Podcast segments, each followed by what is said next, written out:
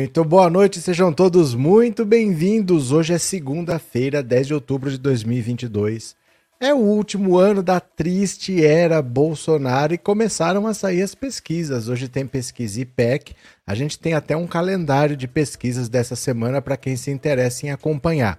Mas vamos ver quanto é que está faltando para o fim da triste era Bolsonaro. Venham comigo, olha. Estão faltando 82 dias, 4 horas, 58 minutos e 32 segundos para o fim da triste era Bolsonaro. Para o segundo turno das eleições desse ano, estão faltando 19 dias, 12 horas, 58 minutos e 17 segundos para o segundo turno, quando você vai de novo poder decidir o que, que você quer para esse país. Veja só o que tem acontecido. Saiu o pesquisa IPEC, vamos ver agora já já o resultado detalhado. O Lula lidera como era de se esperar, porque a gente teve uma semana entre a eleição e hoje, e o Lula terminou a eleição com 6 milhões de votos a mais. Então é de se esperar que ele lidere, né? Não é que em uma semana você tirar 6 milhões de votos, você não acha 6 milhões de pessoas para votar em você na esquina. Então o Lula continua liderando sim.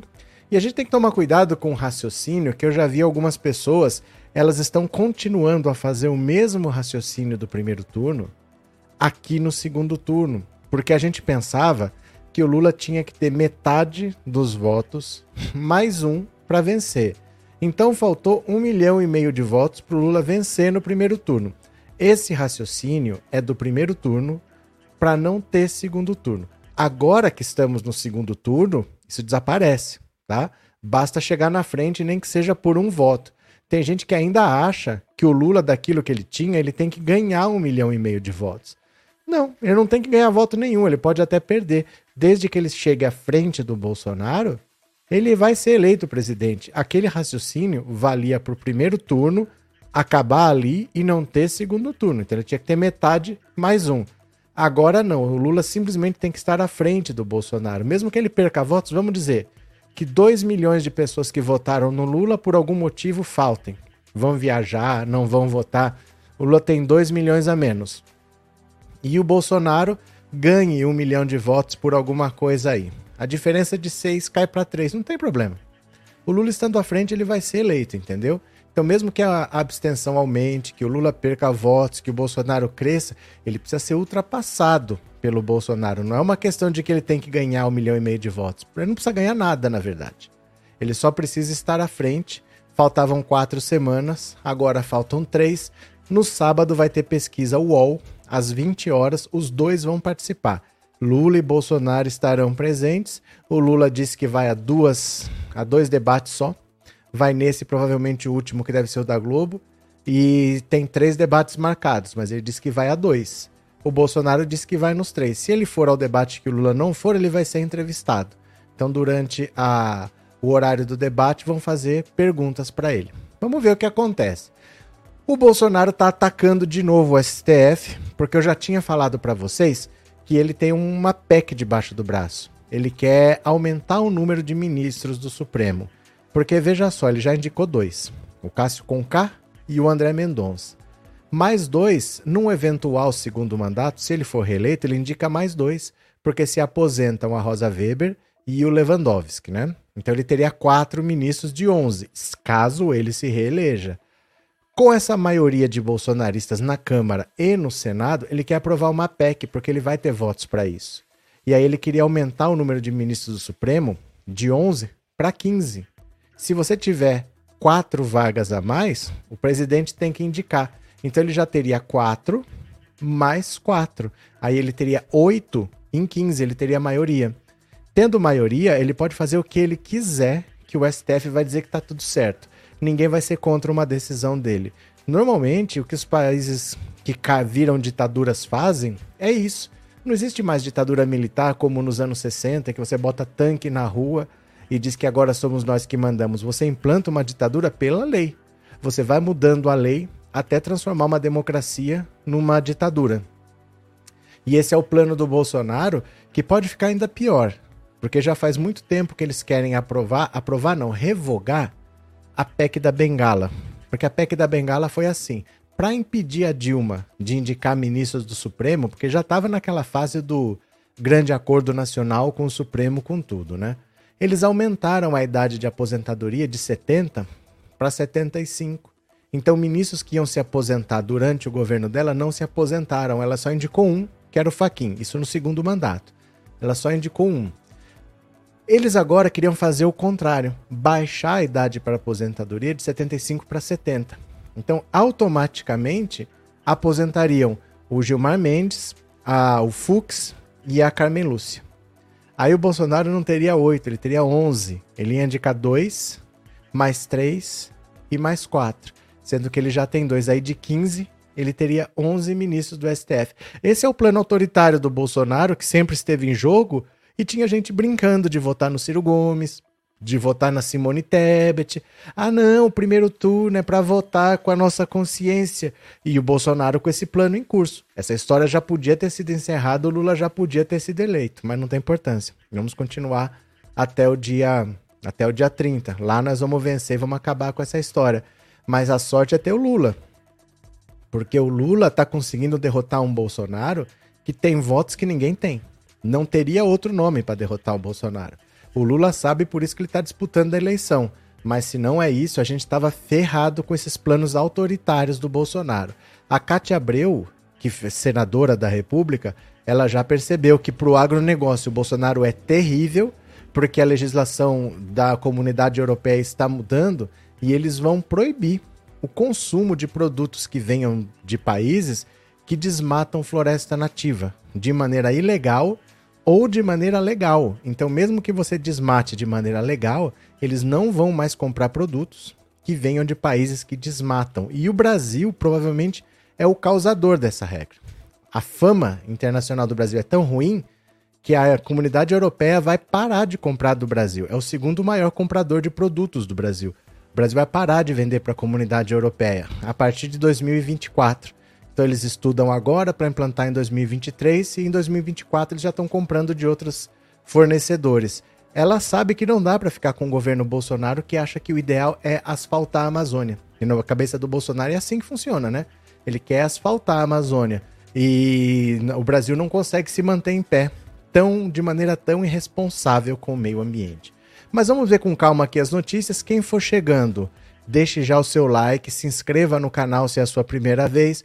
Torne-se membro, mande super chat, super sticker para divulgar a live. Ninguém mais se tornou membro, ninguém mais deu membresias de presentes para as pessoas, para as pessoas se tornarem membros por 5, 10, 5, 10 ou 20 pessoas se tornarem membros por um mês. Vocês podem colaborar com os colegas, viu? Vocês podem dar membro de presente para colega aí, vocês é quem sabe, tá bom? Vamos lá? Vamos ler as notícias? Olha aqui o IPEC, pesquisa IPEC. Lula tem 41 no segundo turno e Bolsonaro tem 42. Vamos ver? Bora.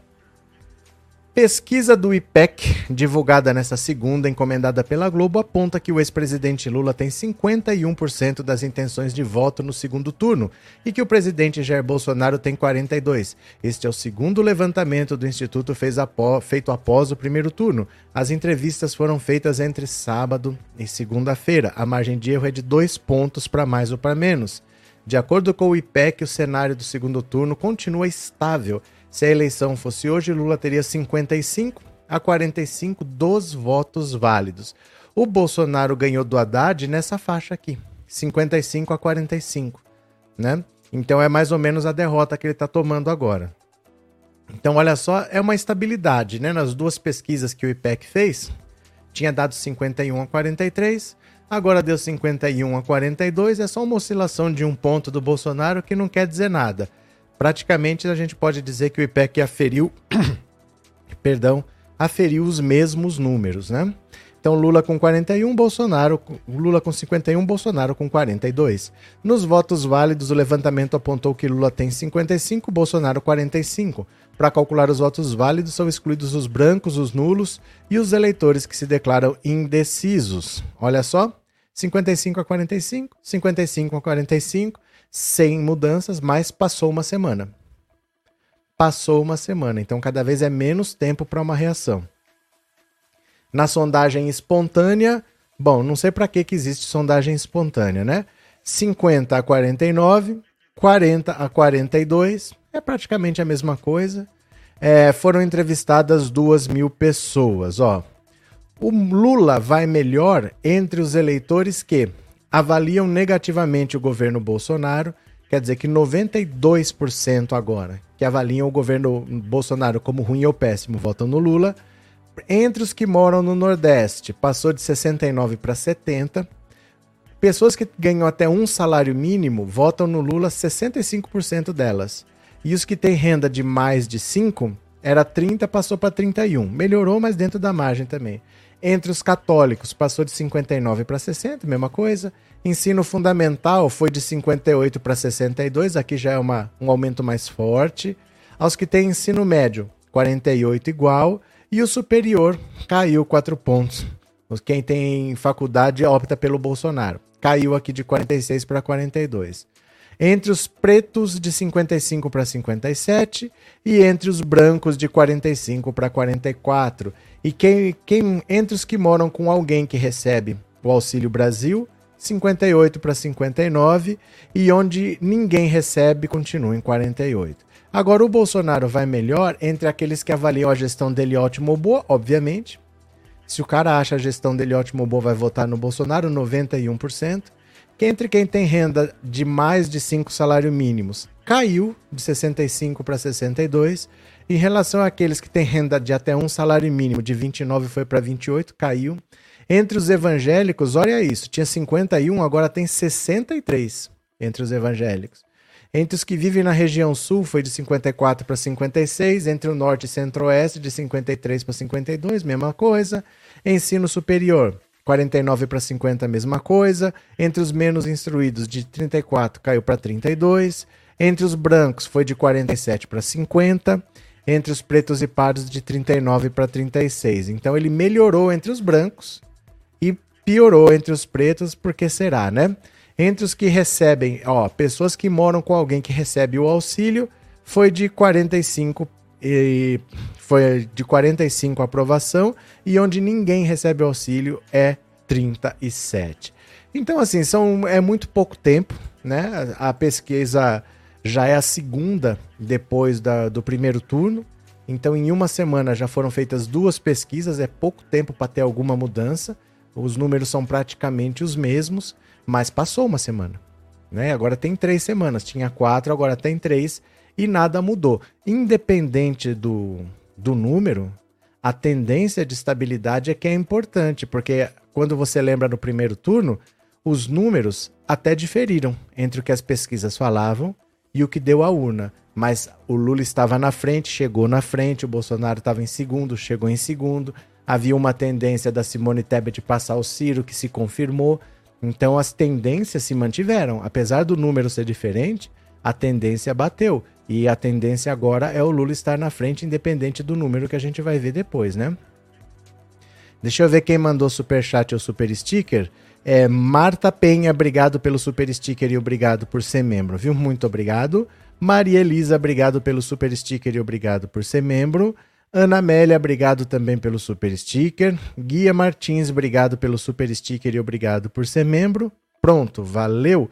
Cadê? Boa noite, Márcia Garota Amiga, disse a Marlene. Eu vou pedir para vocês, para quem puder, assistir a live por essa rede aqui, ó. Essa rede aqui embaixo.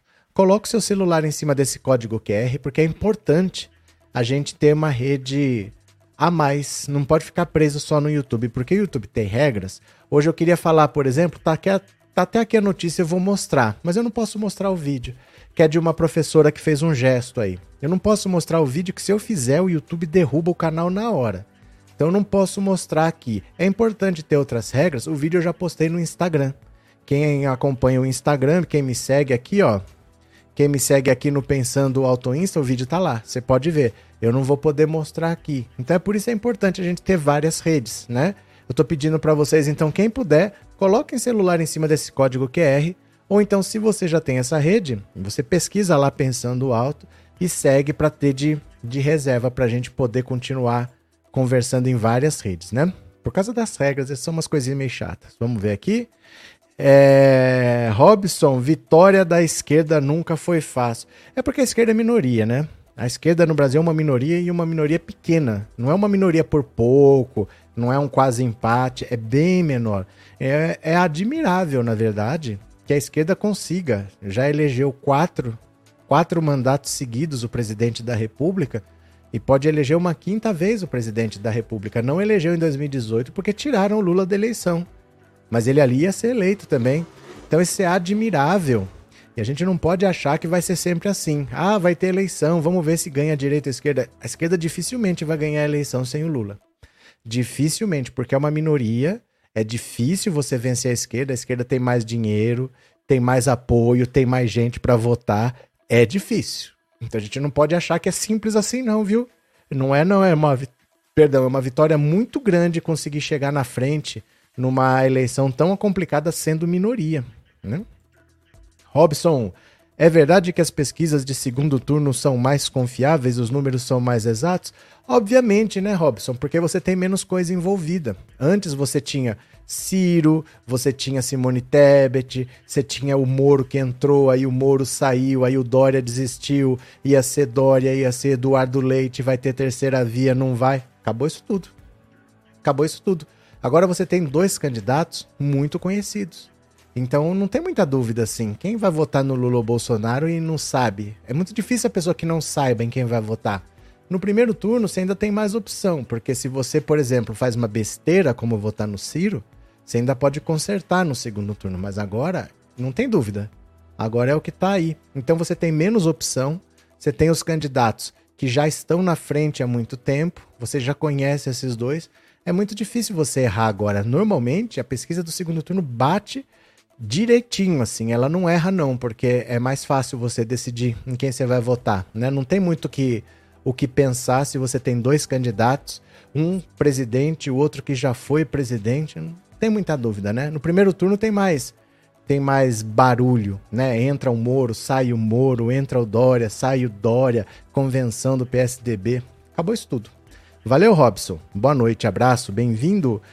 Célia, é mais fácil também para votar só dois candidatos e não cinco. Célia, tem muita gente que anula o voto por errar. Então, assim, tem muito, tem um índice alto de votos nulos no primeiro turno, porque eles não fazem o mais fácil. Quando eles inventaram a urna eletrônica, em vez de começar, qual seria o lógico?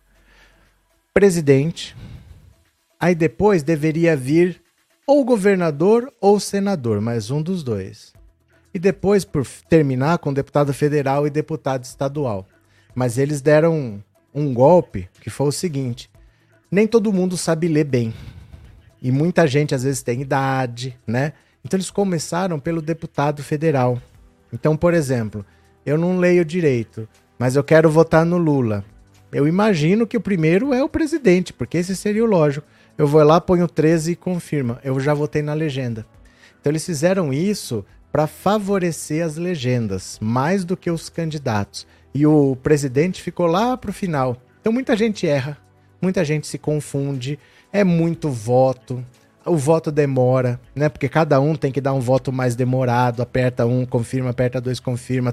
Agora não é uma eleição que anda rápido, você tem poucos candidatos para escolher, o número de votos nulos cai, porque é muito voto, as pessoas se confundem, vota, aí erra, aparece outro nome, volta, apaga. As pessoas se confundem bastante, é mais rápido e mais fácil, diminui os votos nulos também no segundo turno, né? Arthur, boa noite. Por que, pelo que o Collor será julgado? Roubou outra poupança? Não, é julgamento da Lava Jato. É julgamento da Lava Jato, que está na fila desde 2017. Vai ter um julgamento marcado agora para o dia 20. É.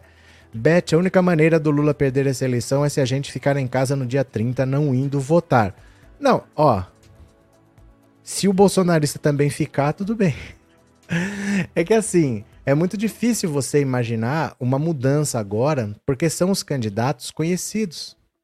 É muito difícil alguém que decida de última hora votar, quase não tem indecisos, quase já não teve, né? No primeiro turno já você via as pesquisas, o, o índice de indecisos era muito baixo, era 3, 4% só. Já não tinha dúvida no primeiro turno, imagina agora. São os mesmos candidatos, são só os dois ali, é muito difícil ter mudança agora. A única coisa que você vai ter que fazer é ir atrás de quem não votou no primeiro turno. mas a abstenção no segundo turno chega a ser maior. Né? Chega a ser maior porque no primeiro turno tem muito candidato, muito candidato distribuindo santinho, muito candidato pedindo para você votar, prometendo coisa. O clima é outro. Em muitos lugares não está tendo nem eleição para governador mais. Então, baixa um pouco a temperatura. Né? As pessoas já deixam mais de votar no segundo turno porque não tem mais a mesma mobilização, tem menos candidato disputando, né? Patrícia, boa noite, obrigado por tudo nesses dias. Eu que agradeço, viu? Obrigado pela presença, obrigado pelo apoio. Vocês me ajudam muito, viu? Cadê? Carona solidária para vencer 13, disse o Ivan. Vamos ver agora é, o debate. Debate que vai ter no sábado. Olha só. Lula e Bolsonaro finalmente cara a cara em debate. Agora são só os dois. Agora não tem padre de festa junina, não vai ter mais palhaçada nenhuma, ó. Esta, ó, essa aqui. Lula e Bolsonaro agora ficam frente a frente. Os dois confirmaram que vão ao debate dos presidenciáveis no domingo, às 20 horas. Eu falei sábado, é domingo. Promovido pelo UOL, Folha, Bandeirantes e Cultura. Até lá, correm atrás de votos. Debates também em São Paulo, Tarcísio de Freitas e Haddad. No Rio Grande do Sul, Onyx Lorenzoni e Eduardo Leite. Na segunda-feira, dia 10, às 22 na Band. Hoje. Bolsonaro tem viagens programadas para Minas, Rio Grande do Sul, Santa Catarina, também visita Aparecida na quarta, dia de Nossa Senhora Aparecida. Esse evangélico é estranho, hein? Esse evangélico que vai para o Sírio de Nazaré, que vai para Aparecida. Gente, os evangélicos estão engolindo tudo, né? Estão engolindo o cara que é armamentista, que é a favor da tortura, que acha que te, se não tiver que só no estupro porque não merece, que vai para o templo de Aparecida, estão engolindo qualquer coisa, né? Lula faz comício no Rio na terça, também pode ir a Aparecida. Começa na segunda hoje a liberação de empréstimo consignado para quem recebe Auxílio Brasil. Na terça tem início o programa antecipado do Auxílio Brasil e do Auxílio Gás de outubro. A Câmara pode votar na segunda proposta de tornar crime a disparidade entre os resultados de levantamentos de intenção de votos e a totalização das urnas. Aí que, que eu falo para vocês, ó. Presta atenção. A Câmara pode votar hoje proposta de tornar crime a disparidade entre os resultados de levantamentos de intenção de votos e a totalização das urnas. Isso é claramente inconstitucional. Isso não tem cabimento. É a mesma coisa que eu falar para você assim: é, fala aí os seis números da Mega Sena aí você erra é crime. É, não tem sentido. Não é porque você fez uma aposta na Mega Sena e não ganhou que você cometeu um crime. A pesquisa, ela nem tenta prever o futuro. A pesquisa não é para dizer o que vai estar tá na urna, é para ler o momento. Hoje, como que tá? Amanhã eu tenho que fazer outra pesquisa. Semana que vem eu tenho que fazer. É para ela ver o momento, ela não quer prever o futuro. Mas, se o Bolsonaro se reeleger, fizer uma PEC, aumentar o número de ministros para 15, indicar dois que se aposentam, mais quatro adicionais, e ele tiver outro, uma lei dessa que é inconstitucional, passa. Não vai ter o STF para dizer que a lei é inconstitucional. Eles podem inventar o crime que eles quiserem da cabeça deles e vai passar. O STF não vai dizer que é inconstitucional ele pode falar que assim, se o governo precisar de dinheiro, não sei o quê, ele pode confiscar a poupança. Tá, tá aprovado, não vai ter o STF para dizer que é inconstitucional. Ah, em caso de não sei o que, eu posso confiscar a aposentadoria. Não vai ter o STF para dizer que é inconstitucional. Vocês entendem o risco de Bolsonaro ter um segundo mandato? É isso que a gente fala desde o primeiro turno e tem gente votando no Ciro. Ah, porque o Ciro tem um projeto. Bom, Nova rodada mostra o retrato da corrida eleitoral com levantamento do IPEC hoje e Datafolha na sexta. E olha só, a proposta para adiar de 2022 para 2027 a revisão da lei de cotas para acesso a universidades pode entrar em votação nesta segunda. Então olha ali. Bolsonaro e Lula vão estar frente a frente no debate de domingo na TV Cultura, na Band, no UOL na Folha, né? É um pool de empresas fazendo o debate. E aí não vai ter Padre Kelmo, não vai ter candidato do Novo, não vai ter Soraya Nanik, não vai ter mais nada disso. É só um com o outro, o outro com um, né? Deixa eu ver o que vocês estão falando aqui. Quem quiser contribuir com o canal, mande o super chat, o super sticker ou um pix. Vera Lúcia, obrigado pelo super sticker e obrigado por ser membro, viu? Muito obrigado. É, Marlene, olha só, olha se o Bozo reeleger o Collor vai ser ministro da Previdência e fim da rosca. Fim da rosca? Como assim fim da rosca? O Collor tá sem mandato, tá sem cargo, acabou o mandato de senador, ele concorreu ao governo de Alagoas e perdeu. Ele agora tá sem cargo. Ele tem que ser encaixado em algum lugar, porque ele tá apoiando o Bolsonaro, tá fazendo campanha com o Bolsonaro, tá viajando com o Bolsonaro. Alguma coisa ele vai ter que fazer, né? Vamos ver. É, William, quem cresceu em igreja evangélica lembra que a igreja católica era considerada idolatria pelos evangélicos. Surreal os evangélicos aceitarem essa simbiose evangélica católica de Bolsonaro. Não, eles estão aceitando o catolicismo, o Bolsonaro no Sírio de Nazaré e na, no, na Basílica de Aparecida, estão aceitando o Bolsonaro na maçonaria. O problema, William, o problema do evangélico bolsonarista é que ele é muito mais bolsonarista do que evangélico. Esse é o problema. O problema não é ele ser evangélico, o problema é ele ser bolsonarista, porque ele aceita tudo, ele passa pano para tudo. Essa desculpa da, da religião, eles sabem que é uma desculpa, mas eles não ligam. Eles não ligam para nada, tem corrupção, eles não ligam, nada, nada eles ligam. É uma seita realmente, é uma coisa cega, doentia, eles não ligam, né? Eurípides, obrigado pelo super, super chat, obrigado por ser membro do canal, viu? Obrigado de coração, obrigado pelo apoio, Eurípides, muito obrigado. Demetrios, ouvi dizer que a TV Cultura sofreu pressão para tirar a Vera Magalhães do debate pelo Rodrigo Garcia, porque o Bozo pediu. Bom, eu não ouvi. Eu não, não ouvi, não posso falar nada, né? Mas quem tá com medo, quem tá em pânico, quem tá apavorada é a Record. A Record, desde sábado, no sábado, ela sofreu um ataque hacker. Os hackers invadiram a Record. Na Record, eles pegaram todo o acervo, porque hoje em dia, antigamente você filmava, era um filme, uma novela, ficava guardado em fitas, né? Aquelas fitas de vídeo assim, que ficavam guardadas lá. Hoje é tudo digital. Então eles estão com todo o acervo da Record sequestrado. Eles não conseguem pôr nada no ar. A Record está assustada também porque eles conseguiram invadir não só a internet, mas a intranet, a rede interna da, da própria Record. Porque funciona mais assim para eu entender. Eu mando um e-mail para você. Eu tenho um provedor. O meu e-mail vai lá para o meu provedor, que procura o seu provedor e que manda um e-mail para você. Isso aqui pode ir para os Estados Unidos, voltar. A internet é uma rede mundial de computadores. Então eu posso mandar um e-mail para a Austrália, eu posso mandar um e-mail para Afeganistão, porque é uma rede mundial de computadores. A internet é uma rede interna, ela só funciona aqui. Então, por exemplo, se eu ligar o meu computador com o computador que eu tenho ali na sala, eu posso fazer uma rede daqui para lá, eu posso mandar um e-mail daqui para lá. Não tem acesso à internet. É uma rede interna. E eles conseguiram acessar a intranet. Então tem e-mail do RH para o financeiro, do financeiro para o comercial. Os bispos todos estão com os e-mails sequestrados, os contratos, aumento, negociação, fornecedores, tudo da Record está na mão dos hackers, eles estão desesperados. O que, que os bispos podem estar tá conversando que agora está na mão dos hackers? Eles estão pedindo dinheiro para devolver o acesso. Olha que situação, veja só. Hackers que sequestraram e-mails da Record. O clima é de terror, eu acho é pouco, viu? Eu acho é pouco. No terceiro dia após a invasão e sequestro por hackers de seus arquivos de reportagens, quadros e todo o conteúdo armazenado que já foi exibido no passado e seria no futuro, a Record enfrenta outro problema gravíssimo.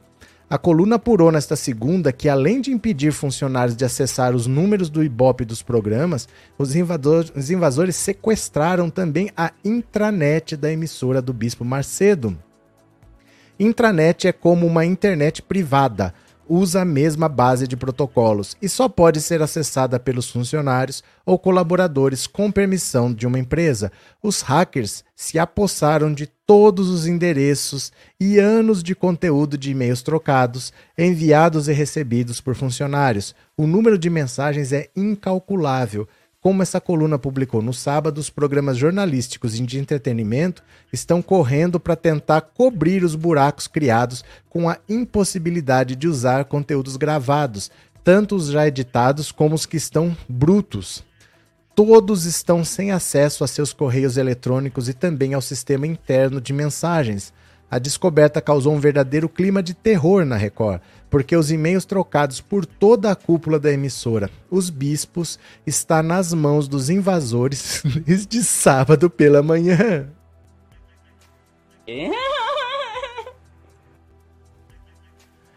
Mensagens confidenciais, negociações com fornecedores, empresas e estratégias para a grade de programação de 2023. A Record perdeu acesso a absolutamente tudo. Desde sábado, essa coluna tenta obter uma nota oficial da Record sem sucesso. Se e quando a emissora se manifestar, esse texto será atualizado. Eu acho é pouco. Eu acho é muito pouco. Sabe quem mais se calou? A Record se calou, não está falando desse ataque hacker. Quem se calou também é o Ministério da Defesa. Porque eles não iam auditar as urnas? Eles não iam fazer apuração paralela? Eles não queriam filmar o eleitor votando? Eles não queriam fazer teste de confidencialidade no dia? Cadê? Cadê? Não tem um relatório, não tem um parecer técnico? Cadê? Eles não vão falar nada? Já faz de domingo para hoje oito dias da eleição e não aconteceu nada. Eu pedi acesso a esse parecer ao Ministério da Defesa. Eles têm 20 dias para responder Pode prorrogar por mais 10, mas eles são obrigados a responder, senão é crime de responsabilidade. Eu quero saber o que, que, eles acharam do sistema eletrônico de votação, que eles diziam que tinha tanta vulnerabilidade. Quem está vulnerável é a Record. As eleições passaram numa boa, não aconteceu nada, não teve paralisação, nada travou, bonitinho. E a Record tá lá com tudo sequestrado pelos hackers. Olha, o Brasil não é para amadores, hein? James, a chance de o PT ganhar para presidente em 2026 é maior ou menor que agora? Se o Lula apoiar a Simone, ela tem chance em 2026? Ô, James, é sério que você acha que existe essa resposta? Porque assim, é como se você me perguntasse assim: é... será que o meu neto tem mais chance de ser rico do que o meu bisneto? Sabe, eu nem sei se minha filha vai casar e vai ter filho. Eu não posso falar sobre o meu neto e o meu bisneto. O Lula sequer está eleito. Você está querendo saber se o Lula é eleito quando terminar o mandato dele em 2026 e ele resolver apoiar Simone Tebet. Não tem como responder esse tipo de coisa de verdade, assim, porque é, é muito a longo prazo. Né? Se você já tem o governo acontecendo e você já sabe assim, olha, a Simone Tebet está no governo, porque nós nem sabemos se ela vai estar. Pode ser um apoio para a eleição e depois ela vai tocar a vida dela. Se aí a gente sabe, ela está no governo, ela se tornou uma ministra importante, está tendo destaque. O Lula está gostando da atuação dela. Dentro do PT a gente não vê nenhum nome forte. Isso a gente só vai ver com os anos. Não dá para saber como vai estar tá o PT em 2026 assim de verdade, porque o Lula nem ganhou essa eleição. Ele precisa primeiro vencer, precisa tomar posse, precisa governar, precisa ver o que a Simone Tebet vai fazer, se ela vai ter algum, alguma participação no governo ou não. Ter participação na campanha é uma coisa, ter participação no governo é outra. Precisa ver se ela vai ter destaque, se ela não vai ficar com uma coisa secundária de repente. Não dá para saber, né? Não dá para saber. Vamos ver primeiro se o Lula vence, confirmando a vitória. Esperar ele tomar posse, montar o ministério dele, ver como as coisas andam. Nem o próprio Lula, nem a Simone Tebet podem responder isso para vocês. Eles vão dizer que nem eles sabem se eles vão estar tá vivos até lá. E é a pura verdade, né? Valeu, James. Desculpa não poder te responder, mas não é que eu não quero responder, é que não existe a resposta para isso e não vai existir tão cedo. Talvez lá para 2025 dê para falar alguma coisa, né? Quando tiver no terceiro ano do governo Lula, caso vença. Valeu? Antônio Bozo não quer que a Vera Magalhães esteja no debate. Ele pode escolher os jornalistas que podem participar. Antônio, tem que entender uma coisa. Eu acho que vocês não entendem isso. Um programa de televisão é um programa de televisão. A gente faz como a gente quiser não é parte da legislação eleitoral, não é uma obrigação. É a mesma coisa assim, você fala assim, é, Roberto, vem na minha casa? Eu falo, vou se eu puder levar a teca. Eu posso exigir isso? Depende de você aceitar ou não. Não existe lei que obrigue, é um programa. É um programa. Quem organiza faz como quiser. Se não quiser organizar, não faz também. Não tem obrigação de ser assim ou ser assado. Não é que ele pode exigir. Ele pode falar que ele não vai. Se ela for, eu não vou. Ah, então não faço, tudo bem. ninguém é obrigado a nada. Esse programa só acontece se todo mundo concordar. Eu posso falar para você assim, ó, eu vou na sua casa, mas eu não vou de quarta-feira. Ah, não, eu queria na quarta, então não tem como vir. Como é que faz? Não, não tem lei que obrigue, não é uma licitação pública. É uma empresa organizando um programa. Eles organizam como eles quiserem. Se ele quiser falar ó, com ela eu não vou, ou tirar ela ou ele não vai. Mas não tem nada que obrigue aí, né? Não tem nada que obrigue. Cadê? É, well. Cadê quem mais? Iraci, esses evangélicos bolsonaristas já estão dando nojo, eles não têm Deus, têm uma seita, usam o nome de Deus em vão. Continuemos aqui agora porque o Ministério da Defesa deu para Luciano Hang a ordem do mérito da aeronáutica. Gente, o que isso quer dizer? O que isso quer dizer, ordem do mérito da aeronáutica para Luciano Hang? Por que isso? Como, como se explica isso? Governo Bolsonaro concede ordem do mérito, mérito aeronáutico a Luciano Hang, o velho da van.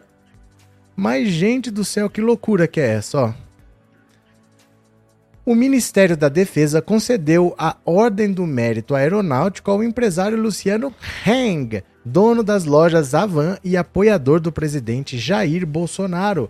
Conforme o decreto 3446 de 4 de maio de 2020, a honraria se destina, olha só, a premiar os militares da aeronáutica que tenham prestado notáveis serviços ao país ou se hajam distinguido no exercício de sua profissão. Também alcança personalidades civis e militares brasileiras ou estrangeiras.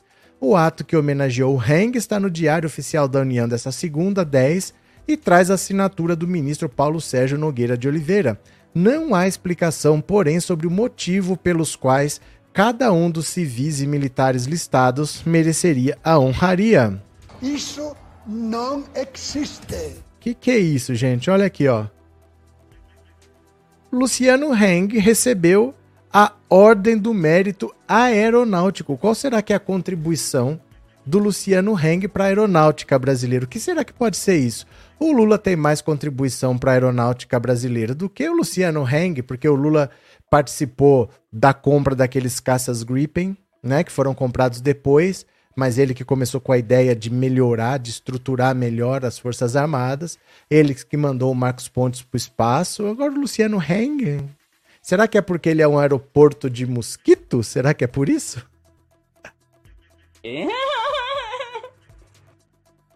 Que coisa de maluco, gente. Que governo sem lógica que é esse? Que não faz sentido o cara ter um mérito aeronáutico. Não é possível isso.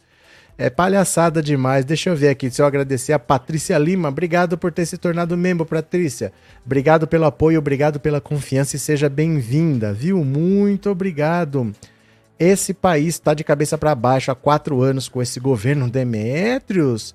É, o governo está acostumado a honrar bandido, não me espanta. Cadê? Lourenço é a banalização do reconhecimento de serviços prestados, com certeza. Não tem nem justificativa, né? Patrícia, obrigado pelo super sticker e obrigado por ser membro, recém-membro, né? Cadê? Lucivaldo, eu não vi nenhum médico ou enfermeiro ganharem medalhas, eles mereciam ganhar salvaram tantas vidas. Ah, mas aí a Ema talvez ganhe, né? Porque a Ema ganhou cloroquina do, do Bolsonaro, talvez ela ganhe, né? Cadê? É, será que é porque o velho da van tá vendendo muito avião do Rambo?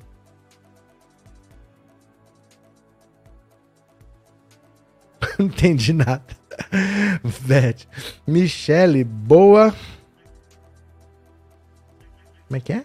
boa no Collor não será considerado porque a direita não melindra a direita. Não entendi, Michele, não entendi. Altair, sou evangélico, mas não vou aos cultos desde a eleição do Bolsonaro. Não aceito esses evangélicos. Então, é porque assim, sabe o que acontece?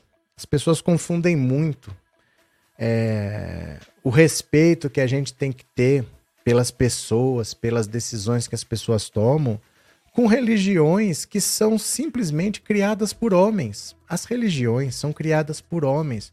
Se você acredita em Deus ou não, em qual Deus você acredita, se existe ou não Deus, isso não tem nada a ver simplesmente com você criar uma religião.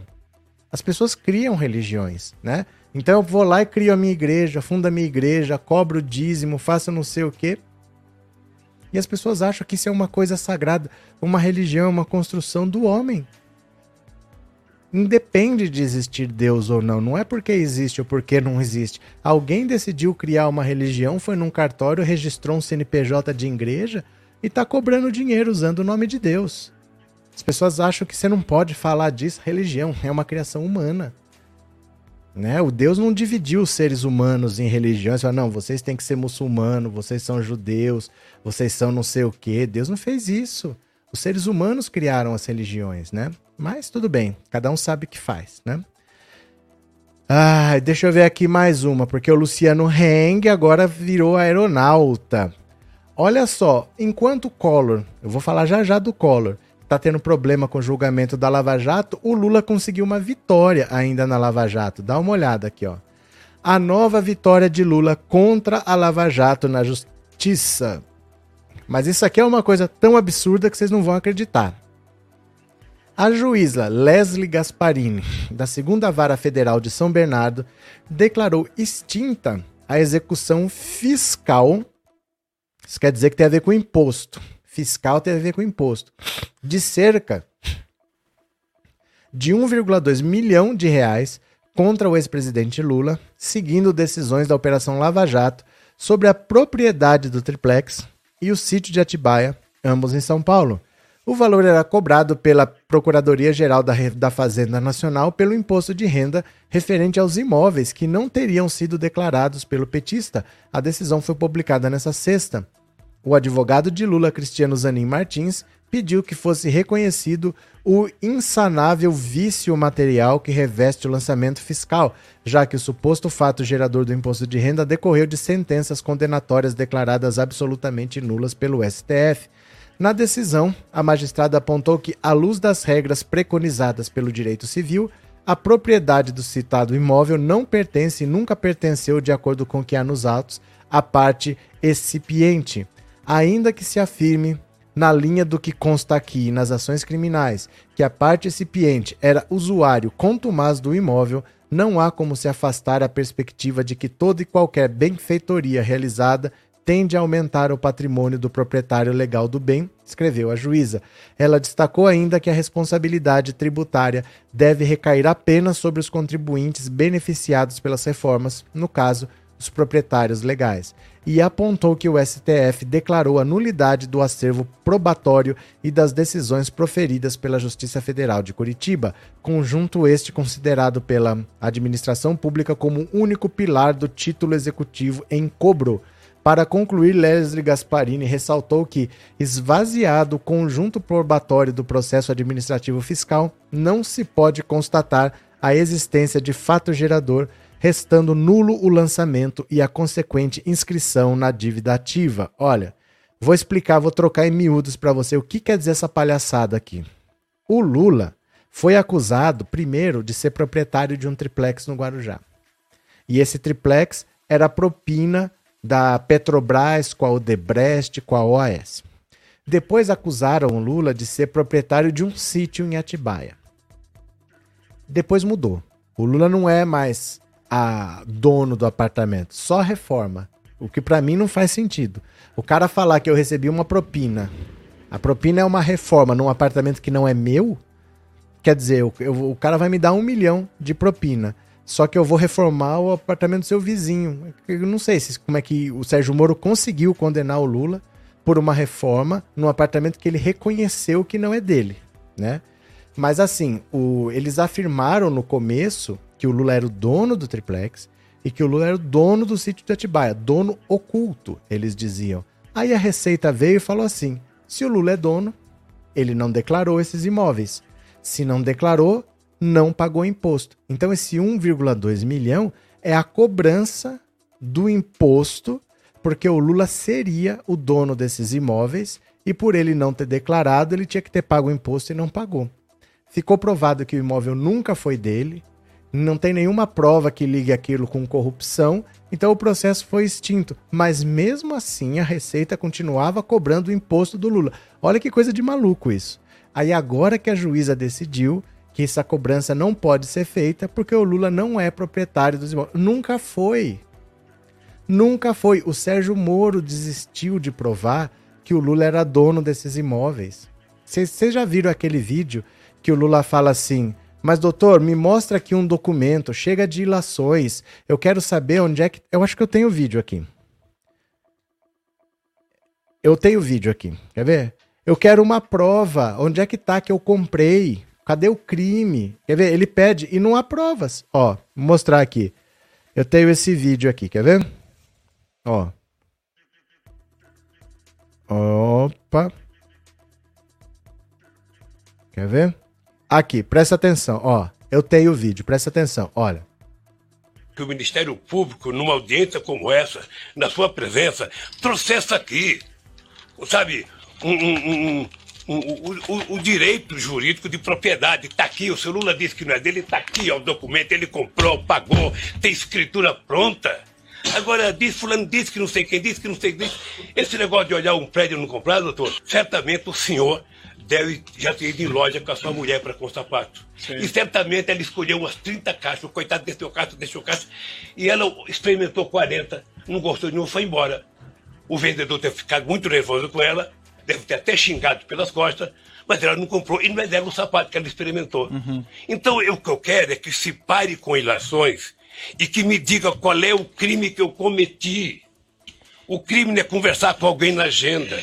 O crime não é ter ido ver, ver, um triplex. O crime, doutor, eu cometi se eu comprei o apartamento, se tem documento que eu comprei, se me der a chave, se eu dormi lá alguma vez, se a minha família dormiu, se tem escritura pública. Mas, pelo amor de Deus, apresentem uma prova. Certo. Apresentem. Chega de diz que diz. O Lula sempre perguntou: cadê a prova de que eu sou dono desse apartamento? E nunca teve prova nenhuma, porque ele nunca comprou esse apartamento. E mais a Receita Federal seguiu o Sérgio Moro, falou: se tá falando que é o dono, é o dono. Se é dono, tem que pagar imposto e tá cobrando 1 milhão e 200 mil.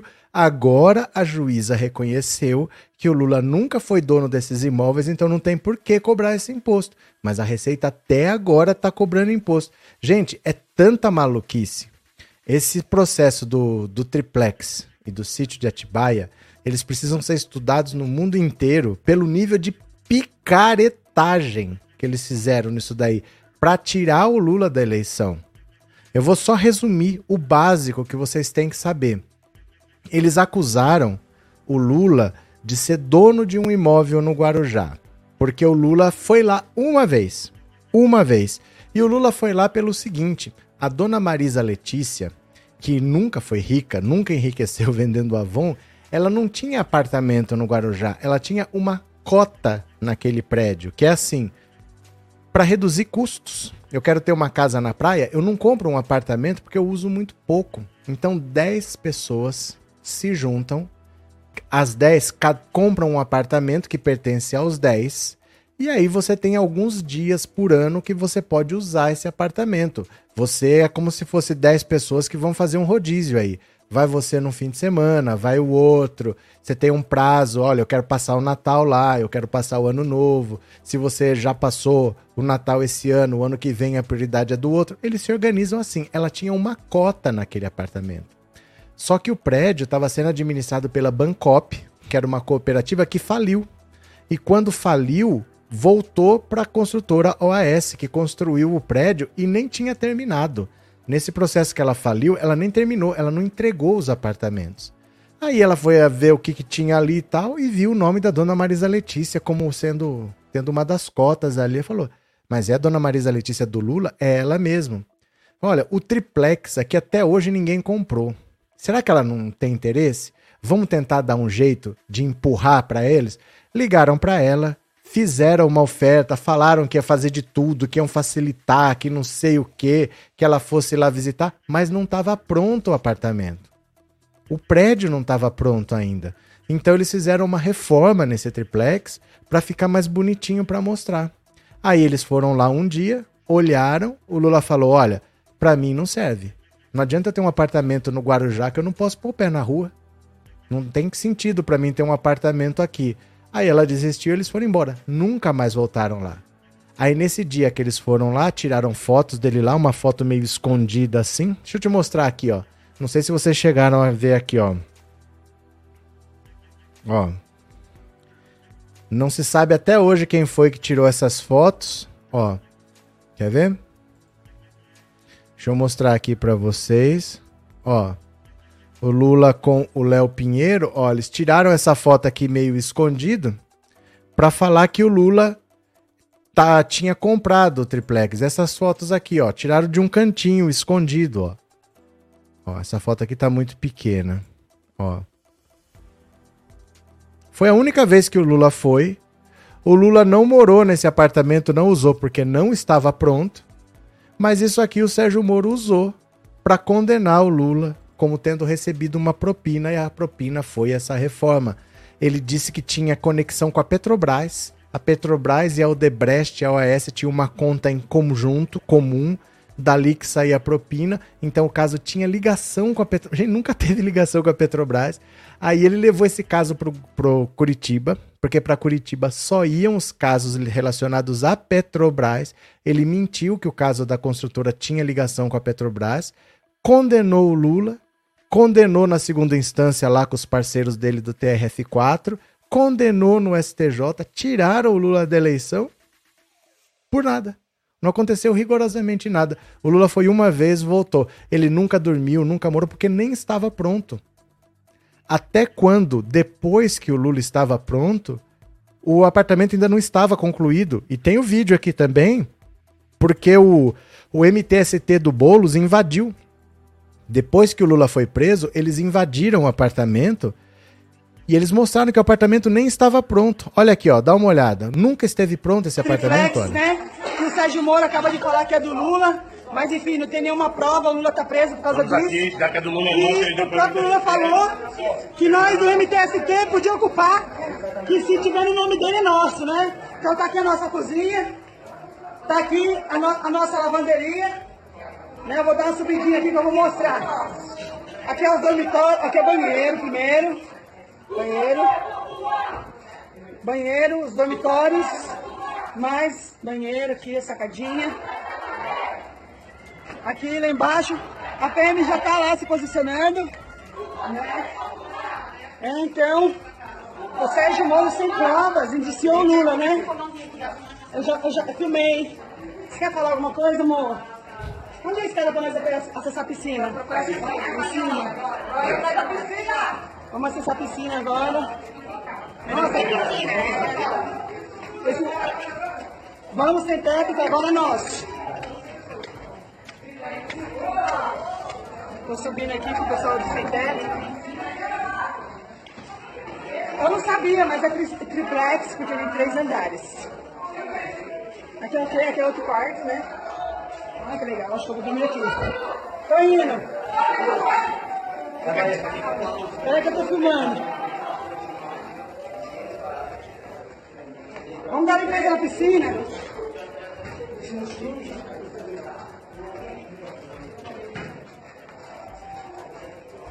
Tudo bem? Churrasqueira.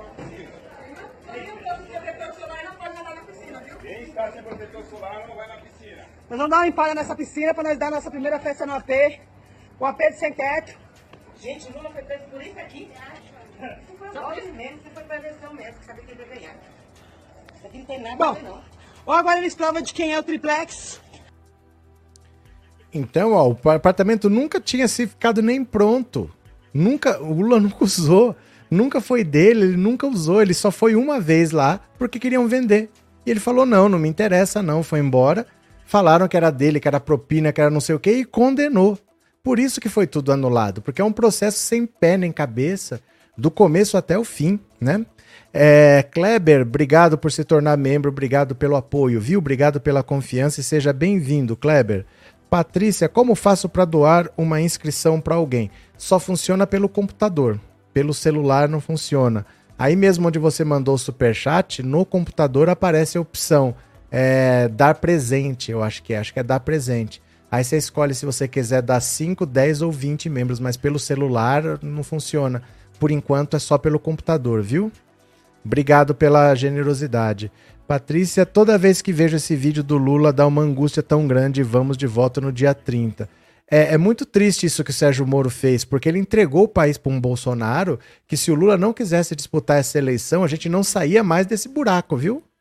O que o Sérgio Moro fez é de uma gravidade que a gente só vai conseguir sair porque o Lula quis disputar essa eleição. Porque se ele não quisesse. Brígida, o zapê do Dallagnol, esses sim são um luxo.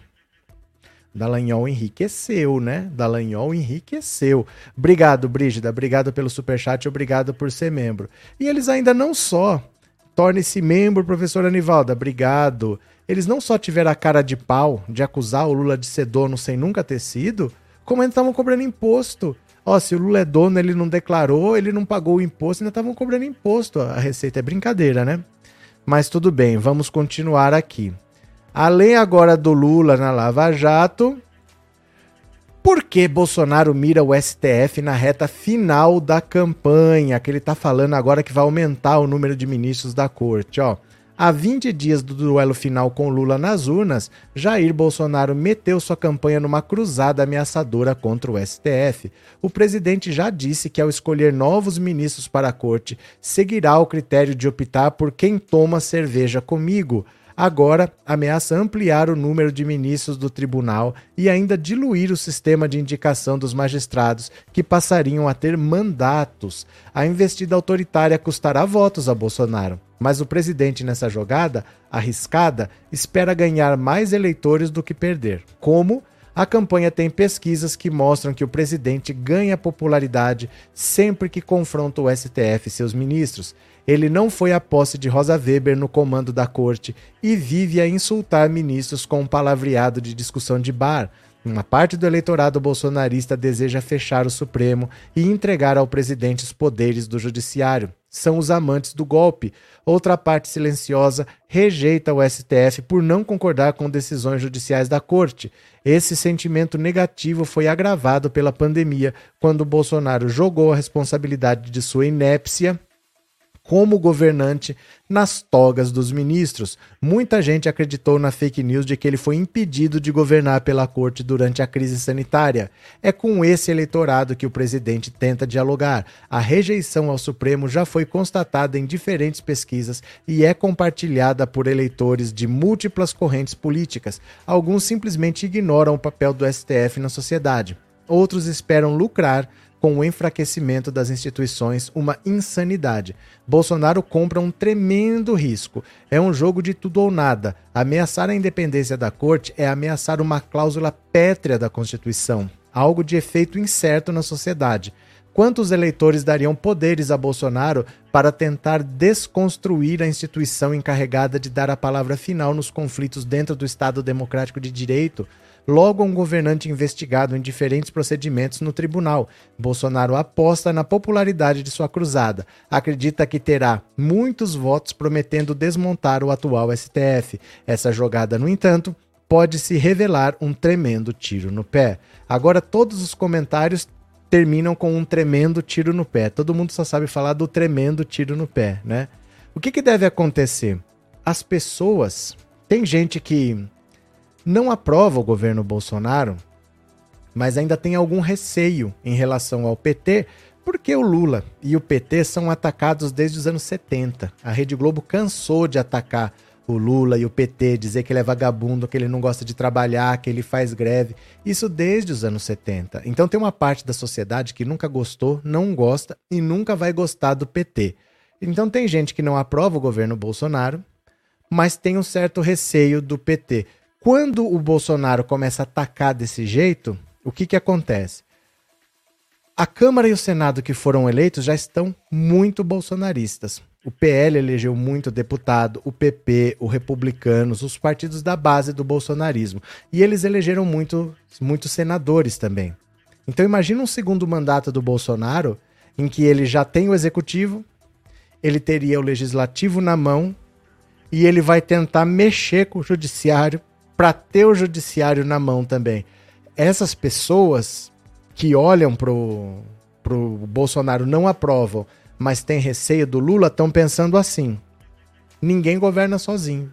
O Lula vai precisar dessa Câmara e a Câmara é bolsonarista. Então, mesmo eu tendo receio do Lula, eu posso votar nele, porque nem que ele tente implantar o comunismo aqui, ele não vai conseguir com essa Câmara. Por outro lado, o Bolsonaro com essa Câmara e esse Senado bolsonaristas, eu não estou dando nem mandato para ele, eu estou dando superpoderes para ele. Então eu já não aprovo o governo Bolsonaro, como é que eu vou deixar ele governar com essa Câmara e com esse Senado? Essas atitudes dele de atacar o STF, tendo esse número de deputados que ele elegeu, vai fazer muita gente se afastar do bolsonarismo, porque eles estão vendo o perigo que é deixar o Bolsonaro tomar conta de tudo. O povo vai dar um segundo mandato para ele, ele já tem a Câmara na mão comprada com orçamento secreto a rodo, e agora ele vai mexer no judiciário e tudo bem? E se as pessoas não querem, estão se afastando. O Bolsonaro corre o risco de ter no segundo turno menos voto do que ele teve no primeiro. Vai vendo, viu? Vai vendo. Isso aí é uma loucura que ele está fazendo, porque ele está afastando muita gente que está vendo. O Lula não é uma ameaça. Agora que elegeu tanto bolsonarista, o Lula não é uma ameaça. Uma ameaça é o Bolsonaro, que pode estar tá com essa quadrilha toda lá. O Bolsonaro, vocês vão ver ainda, corre o risco de ter menos voto no segundo do que teve no primeiro, que seria uma vergonha, mas vamos esperar. Patrícia, hoje estou sem o PC, amanhã eu volto para dar uma assinatura. Valeu, obrigado, Patrícia. Obrigado de coração, obrigado pela generosidade. Obrigado por ter se tornado membro hoje, viu? Muito obrigado. Marucaco, isso pode acabar tirando votos dele na real. Os eleitores do Ciro e da Tebet estão indecisos, vão pensar duas vezes agora. Vão pensar duas vezes agora porque querem. Cansamos de avisar aqui que o plano do Bolsonaro era esse, mas eles estavam tão apegados ao Ciro que eles ignoraram tudo que a gente falou, deixaram acontecer o segundo turno. Agora vão ter que correr atrás. Já podia estar tá decidido. Falta de aviso não foi, né? Cadê? Real. Maria Lourdes, já vi muitas coisas nessa vida na política, mas nada como essa cheia de fake news e baixaria. Nunca vi Lula 13. São os tempos modernos, né? São os tempos modernos.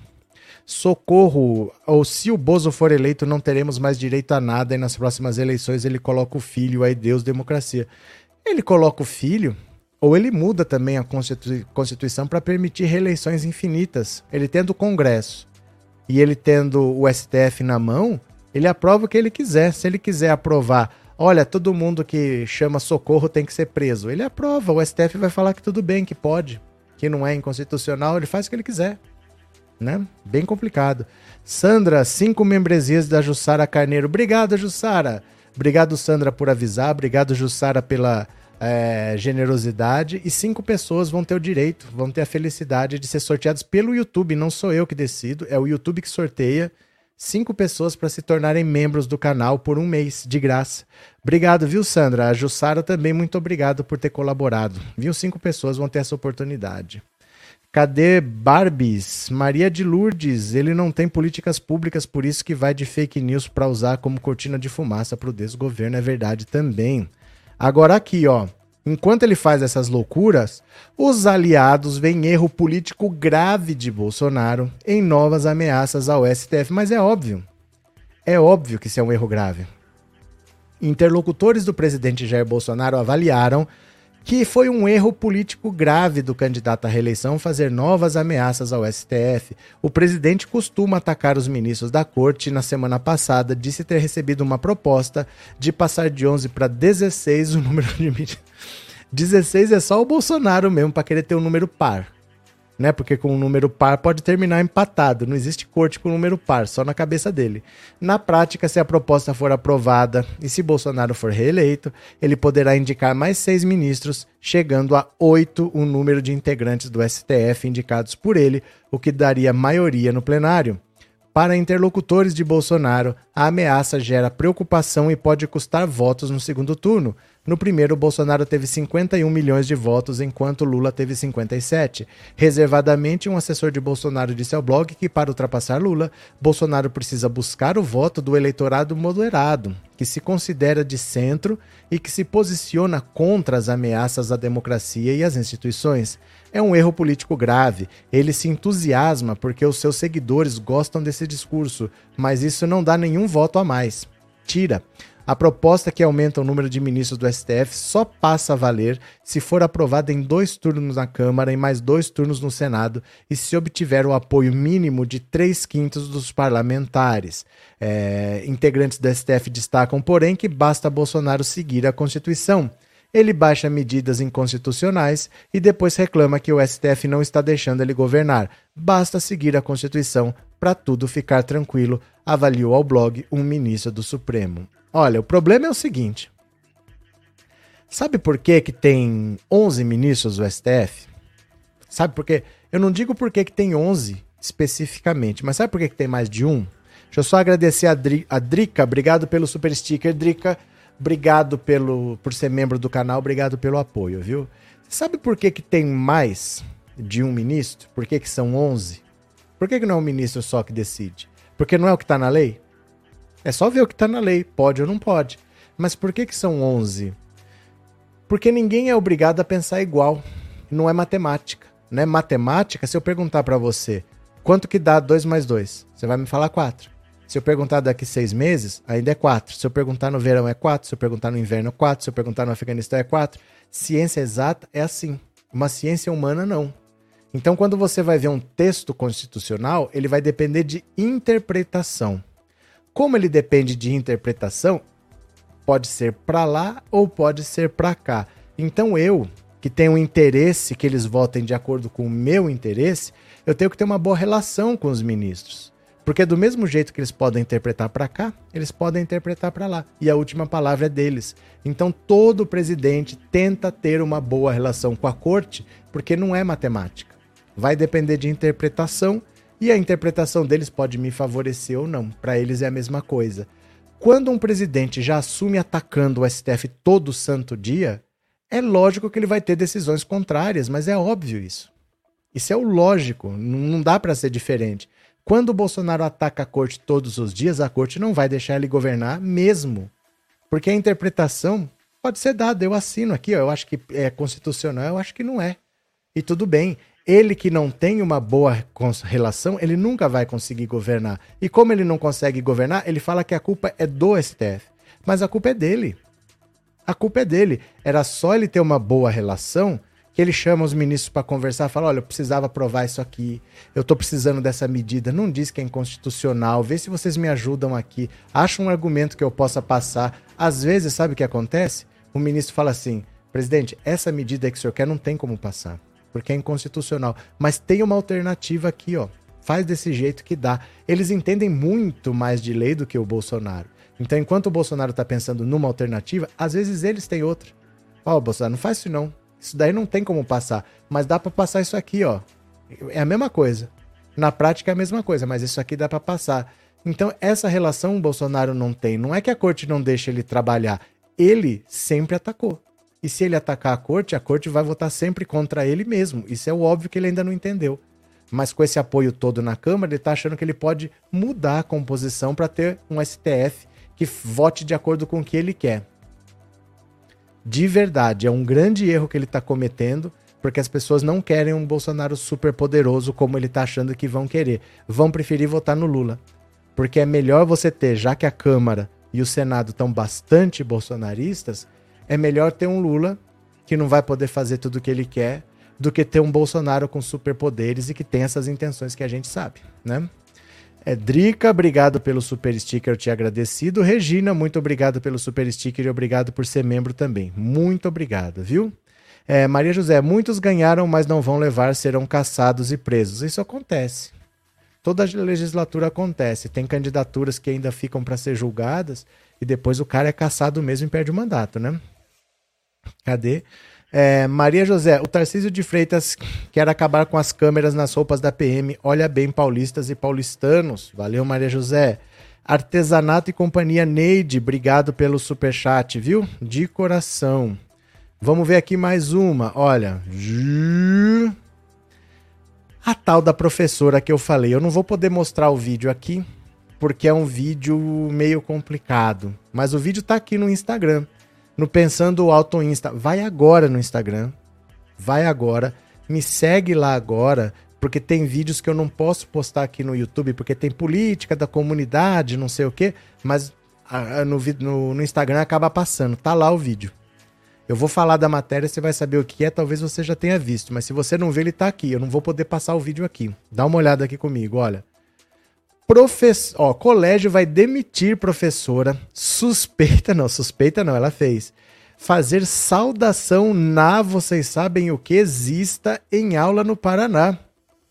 Olha, é, um vídeo gravado dentro de uma sala de aula mostra uma professora de redação do Colégio Sagrada Família em Ponta Grossa fazendo um gesto semelhante a uma saudação na, vocês sabem o que exista. É, instantes antes de erguer o braço em direção ao horizonte, a mulher havia prestado continência. É possível ouvir um hino não identificado ao fundo. No momento do ato, a docente usava uma bandeira do Brasil presa ao corpo. Eu vou passar a imagem meio rápido aqui, viu? Ó. Olha isso, dentro de uma sala de aula. Segundo professores da mesma escola ouvidos pela reportagem, a cena ocorreu na sexta-feira durante uma aula para alunos do ensino médio. A professora foi identificada como Josete Biral. Ela atua na instituição de ensino há quase duas décadas. A direção do colégio repudiou o ato, qual classificou como imprudência, descuido e um grande erro da professora, nas palavras da diretora-geral, irmã Edith Beth. Segundo ela, a escola decidiu demitir a profissional. Procurada no domingo, Josete solicitou que a reportagem entrasse em contato com seu advogado. Nesta segunda, o advogado da docente Alexandre Jorge encaminhou uma mensagem para a Folha, na qual negou que sua cliente tenha feito uma saudação. Não fez, não. Eu não vou nem pôr o vídeo aqui, viu? Vai lá no Instagram. O posicionamento dela é que não existiu qualquer gesto típico de uma saudação estranha foi no momento de descontração, no encerramento da aula, que, se for considerar gesto típico de alguma natureza, seria saudação à bandeira e à pátria, escreveu Alexandre Jorge. O advogado ainda citou que qualquer acusação ou imputação contra sua cliente sobre gesto tal configura fato criminoso. Um professor relatou que a reportagem que viu o vídeo com muita tristeza e afirmou ser absurda a postura da docente. Não é a primeira vez que uma atitude de uma professora chamou a atenção.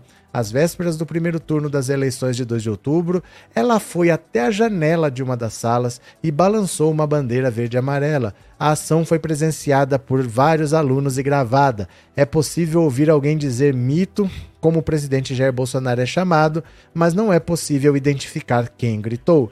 Professores da escola contaram que a docente tem feito campanha para o candidato Bolsonaro na dependência das escolas. A reportagem recebeu fotos em que a professora aparece com adesivos com o rosto do presidente e outros adesivos com alusão a frases repetidas por ele, como Brasil acima de tudo, Deus acima de todos. Olha só, que bonito, hein?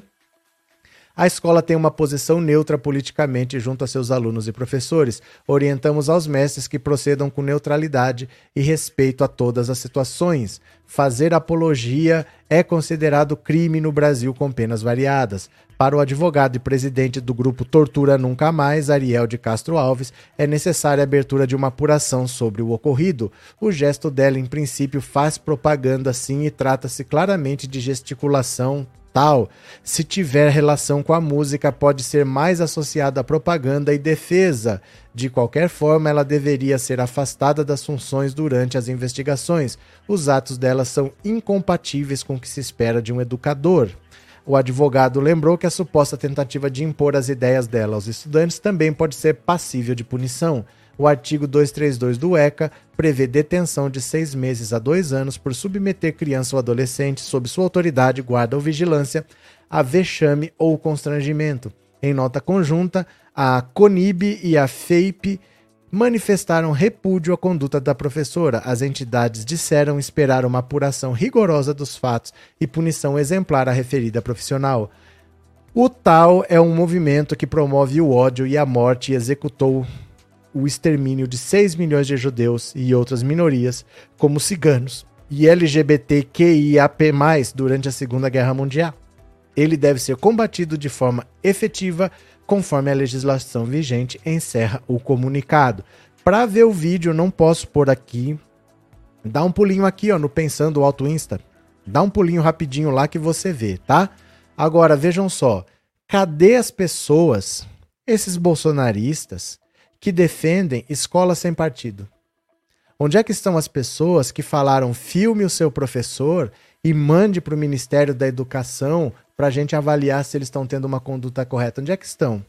Esses professores que falam que as escolas servem para doutrinação comunista, onde estão essas pessoas? Eu falo para vocês, eles querem escola sem partido quando é para falar da ideologia deles. Aí eles, tudo bem, né? Eles não falam, por exemplo, em quartel sem partido, eles não falam em igreja sem partido, eles falam em escola sem partido porque eles querem colocar a ideologia deles. Aí sim, aí pode. E ninguém se revolta. O pessoal do Escola Sem Partido não se revolta com esse tipo de atitude, né? Cadê? É... Essa professora é uma vergonha para uma classe tão importante. Que vergonha! Del, e tem gente que acha que o problema das escolas é a esquerda. Pois é, né? É, Áurea Tarcísio vai trazer a milícia para São Paulo. Não votem nele, você vai se arrepender. Teu arrependimento vai demirar quatro tristes demorar quatro tristes anos. Pronto. Cadê que mais? Boa noite, Rosemary. A primeira dama vai vir para Recife fazer campanha fora Micheque. Cadê? É, valeu, Antônio. Boa noite. Anne, você acha que é o risco do Tarcísio ganhar? Obviamente. Obviamente, ele venceu já o primeiro turno. Ele está na frente, né? Ele está na frente do Haddad. O PT nunca venceu para o governo de São Paulo. No interior há muita rejeição ainda. Tem chance de ganhar, sim. Tem, e tem, tem, com certeza, né? Gente, me siga lá no Instagram, viu? Tem coisas que eu não posso falar aqui, mas eu posto lá. Bozo quer ser ditador igual ao da Hungria, Rosa Maria. Vamos ver aqui quem mais. Ai, ai, ai, o Bolsonaro quer irritar o Lula no debate. Ele acha que o Lula é criança. Olha só. A estratégia de Bolsonaro para tentar irritar Lula no debate da Band. Ele se pela de medo do Lula, vai querer irritar o Lula, só o que me faltava. As campanhas de Lula e Bolsonaro ainda vão começar a preparar os candidatos para o debate da Band, que ocorre no próximo domingo a partir das 20 horas. Mas a equipe de Bolsonaro já sabe qual será a linha mestra do presidente no confronto com Lula: tentar irritar o petista ao máximo, especialmente nas perguntas. No debate do primeiro turno, a campanha de Bolsonaro comemorou o resultado da estratégia de terceirizar ataques para o candidato do PTP, o padre Kelmo, que conseguiu irritar Lula em sua pergunta sobre corrupção. Agora que não tem mais o candidato laranja para fazer ataques, Bolsonaro quer aproveitar todas as oportunidades possíveis para irritar Lula e começar pela pergunta. A ordem na campanha bolsonarista dada pelo próprio presidente é ir para cima de Lula, e é por isso a ideia de passar a maior parte do tempo perguntando para poder encaixar na pergunta já algumas acusações contra Lula a respeito de cada tema. Os estrategistas de Bolsonaro acham que Lula se irrita com facilidade e consideram que os debates fornecerão ao presidente as maiores chances de tentar produzir momentos constrangedores contra o petista para serem distribuídos nas redes. As regras para o embate não estão completamente fechadas, mas por hora o tempo destinado às perguntas está acordado em 45 segundos. Isso é mais do que o reservado no debate da Globo de 30 e menos do que a proposta de que se chegou a trabalhar no início de um minuto. Em Belo Horizonte, nesse domingo, Lula também se mostrou disposto a provocar Bolsonaro. Eu ainda vou ter dois debates com o genocida, disse petista, e eu vou colocar muito repelente no meu corpo com medo de uma mordida.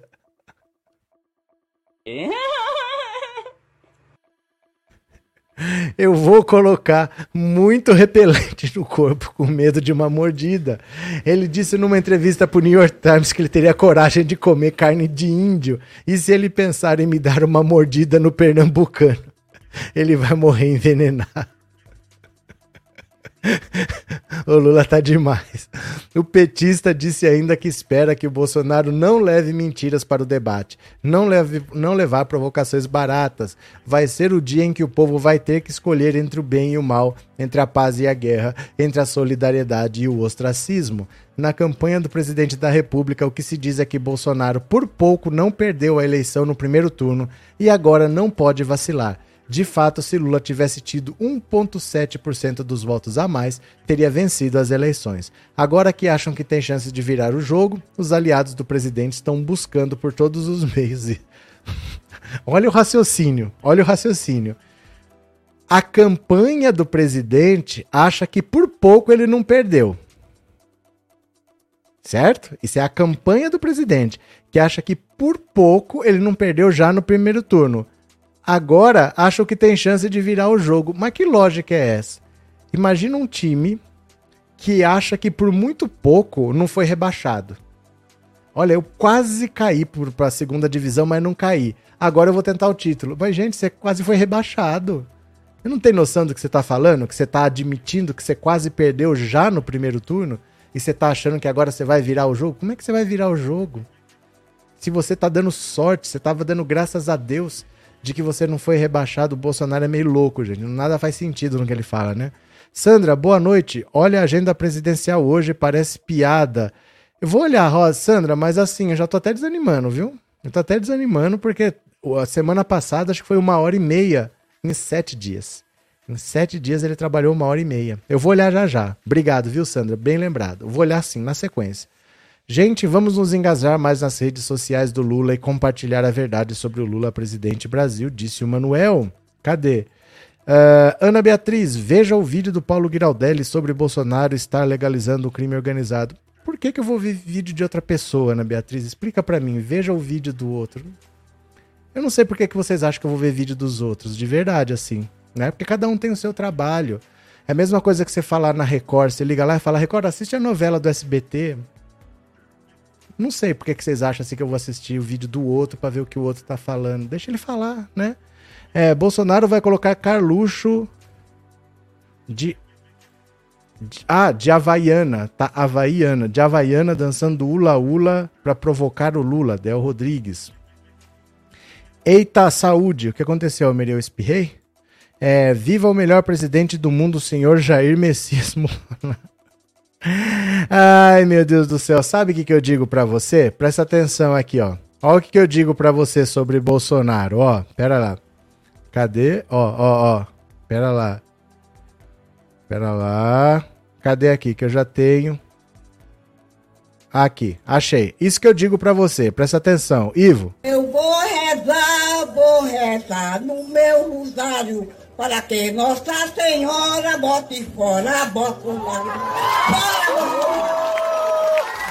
Eu vou, eu vou, eu vou, vou rezar no meu rosário para que Nossa Senhora bote fora Bolsonaro. De novo, eu vou, eu vou, eu vou, vou rezar no meu rosário para que Nossa Senhora bote fora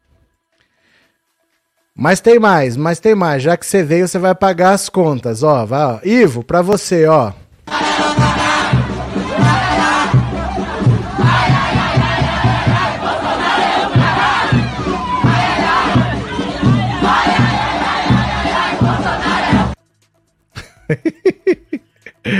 Ai, Ivo, Ivo, Ivo.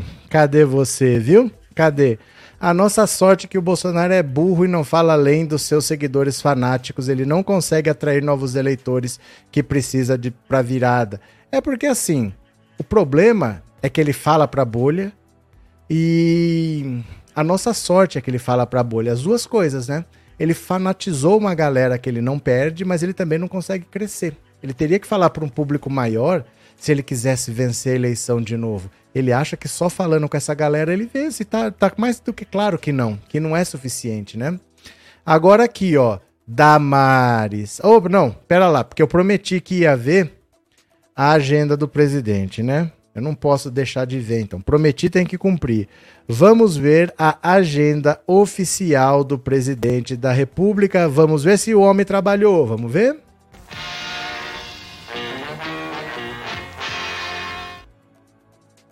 Pronto, vamos ver agora. Vamos ver se esse menino trabalhou. Agenda oficial do presidente da República. Só clicar no primeiro link. Hoje é dia 10 de outubro. Vamos ver. Paulo Sérgio Nogueira de Oliveira, ministro da Defesa, 20 minutos. Tá bom demais. Gente, hoje ele trabalhou 20 minutos, das 2 às 2 e 20 Já tá bom demais, porque a semana passada, sexta-feira, ó, sábado e domingo nem adianta procurar. Sexta-feira ele trabalhou 40 minutos. Isso na sexta. Mas quinta-feira, sem compromisso oficial. Quarta-feira, trabalhou 10 minutos na quarta-feira. 10 minutos. Terça-feira, ele trabalhou uma hora. Trabalhou uma hora na terça. Segunda-feira, sem compromisso oficial. E assim tem sido trabalha 10 minutos num dia, 20 no outro, 40 no outro. Essa é a agenda do presidente, um país que tem 33 milhões de pessoas passando fome. presidente trabalha 10 minutos, trabalha 20 minutos, vai embora, dá medalha pro velho da van, né? Incrível. Cadê? É, e o da pena com o Lula, o Lula é muito humilde, disse o Everton. Chegaremos lá. Deixa eu falar da Damares agora. Venham aqui comigo, ó. Deixa eu falar da Damares. Venham comigo, ó. O discurso pesado e inconveniente de Damares em um culto com crianças. O Ministério Público já está indo atrás pedindo explicações do que ela falou. Ela vai ter que provar o que ela falou. Gente, essa mulher aqui, ó, de longe, é a figura mais perigosa do governo Bolsonaro. Essa daqui, se o Bolsonaro se reeleger, se o Bolsonaro não mudar a Constituição para permitir a própria reeleição, ela é o nome que seria fortíssimo para ser presidente em 2026. Essa mulher é extremamente perigosa. Olha, a senadora eleita e ex-ministra da Mulher, Família e Direitos Humanos, Damares Alves, fez durante um discurso em um templo evangélico no sábado um relato pesado sobre casos de abuso infantil no Pará, tudo sem apresentar provas, como é comum em cerimônias religiosas desse tipo, havia crianças assistindo ao culto e que ouviram a ex-ministra falar sobre estupro infantil. Durante pronunciamento na Assembleia de Deus em Goiânia, ela afirmou que crianças foram traficadas na ilha de Marajó, que pertence ao Pará e fica próxima à fronteira com países como Suriname e Guiana Francesa. Eu vou contar uma história para vocês que agora eu posso falar. Nós temos imagens de crianças brasileiras de 3, 4 anos que, quando cruzam as fronteiras, os seus dentinhos são arrancados para elas não morderem na hora do sexo oral, relatou. Ela disse ainda que as meninas e meninos comem comida pastosa para o intestino ficar livre na hora do sexo anal. A ex-ministra, no entanto, não disse que tipo de providência havia sido tomada ou se alguma denúncia sobre esses casos haviam sido encaminhados a órgãos competentes. Além de ter feito um discurso inapropriado na frente de crianças, Damares apelou para a pregação religiosa para fazer campanha para a reeleição de Bolsonaro no segundo turno. A primeira-dama Michele Bolsonaro também estava presente no culto. Durante a sua fala, a ex-ministra afirmou que tem o um manto constitucional para se expressar dentro da igreja e defender o voto no presidente. Tem coisas que eu não posso falar lá fora, mas aqui eu tenho uma liberdade constitucional de manifestar a minha fé. A guerra contra Bolsonaro que é imprensa levantou, que o Supremo levantou, que o Congresso levantou, não é uma guerra política, é uma guerra espiritual. O senador Flávio Bolsonaro, um dos filhos do presidente, compartilhou o vídeo do discurso de Damares e tentou relacionar os governos do PT aos relatos feitos pela ex-ministra. Esse relato da senadora Damares é perturbador. Ainda há resquícios de PT pelo Brasil. O que acontece com nossas crianças em algumas regiões do nosso Brasil é monstruoso. Essa senhora Damares Alves é extremamente perigosa. Não se esqueçam que foi do gabinete dela diretamente do gabinete dela que saiu a informação dos dados pessoais, os dados privados de uma criança de 10 anos que tinha sofrido aquela violência sexual, estava grávida, estava com a lei do lado autorizando o procedimento de interrupção. Ela vazou esses dados, transformou a vida da criança num inferno. Tinha o plano de pegar essa menina, levar para algum lugar em São Paulo, esconder ela até que a criança nascesse. É, essa menina teve que sair do estado dela. Acho que era. De onde que ela era? Acho que era de Minas, né? E ela teve que fazer o procedimento em Pernambuco. Chegando lá, tinha gente no hospital esperando a criança chegar. O diretor do hospital teve que sair. Ele ficou na frente conversando com as pessoas para que pelos fundos a criança entrasse pelo porta-mala, porque tava uma milícia montada ali na frente para não deixar ela entrar no hospital. Tudo obra dessa senhora aí, ó. Ela é extremamente perigosa e ela ganhou oito anos de mandato de senadora. Ela é muito mais perigosa do que as pessoas pensam. Essa mulher aí é, é, é para tomar muito cuidado. Muito cuidado. Ela já falou que quer ser presidente do Senado.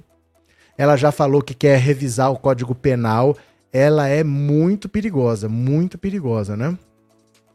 Tânia, eu fico chocada com uma coisa dessas. Damares é louca, precisa de um tratamento sério. Essa mulher precisa de cadeia. Essa mulher precisa de cadeia, né? É, Lula presidente urgente, disse Ana Dulce. Essa criatura parece viciada, ela não fala outra coisa, tem inquietação nos olhos, uma coisa horrível. Ela é extremamente perigosa, né? Cadê? É, alguém tem que frear essa louca. Frear? Deram um cargo de senadora para ela. Elegeram ela por oito anos no Senado. Essa mulher é perigosa, viu? Cadê? É, depois que não sei o que deu nisso. Cadê?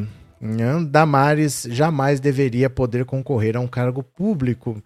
Cadê quem mais? Tiago. Ela era do Espírito Santo e a deputada que fez a ruaça na frente do hospital foi eleita deputada federal em segundo lugar.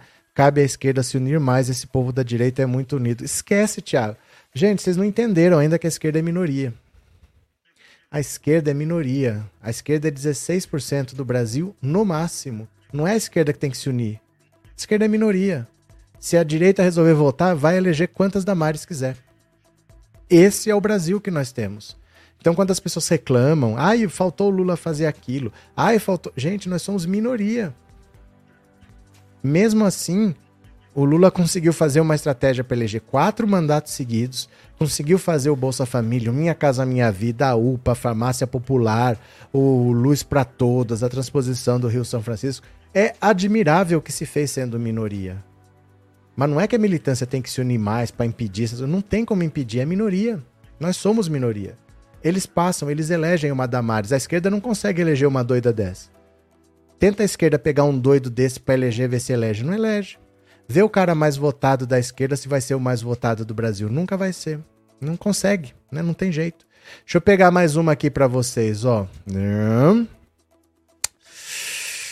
Ai, meu Deus do céu. Deixa eu falar de outro um personagem ridículo, que é o Zé Trovão. Olha isso. Zé Trovão diz que era leigo e não tinha conhecimento quando pediu intervenção militar. Se não sabe, não fala. Ué, mas não é meio óbvio isso, gente? Se não sabe, não fala, ué. Isso não existe. Após pedir intervenção militar e atacar o STF, como pedido de impeachment de ministros para impulsionar os atos bolsonaristas no 7 de setembro do ano passado, Marcos Antônio Pereira Gomes, o Zé Trovão, será deputado federal pelo PL de Santa Catarina, Ainda com a tornozeleira na perna direita, ele agora ajusta seu discurso sobre o uso das Forças Armadas e diz ter decidido seguir para a carreira política após o ministro Alexandre ordenar a sua prisão. Eu decidi que eu concorreria às eleições logo após ter sido preso em Joinville. Há pouco mais de um ano venho me, me informando para tentar, para entender como funcionam as coisas dentro de Brasília.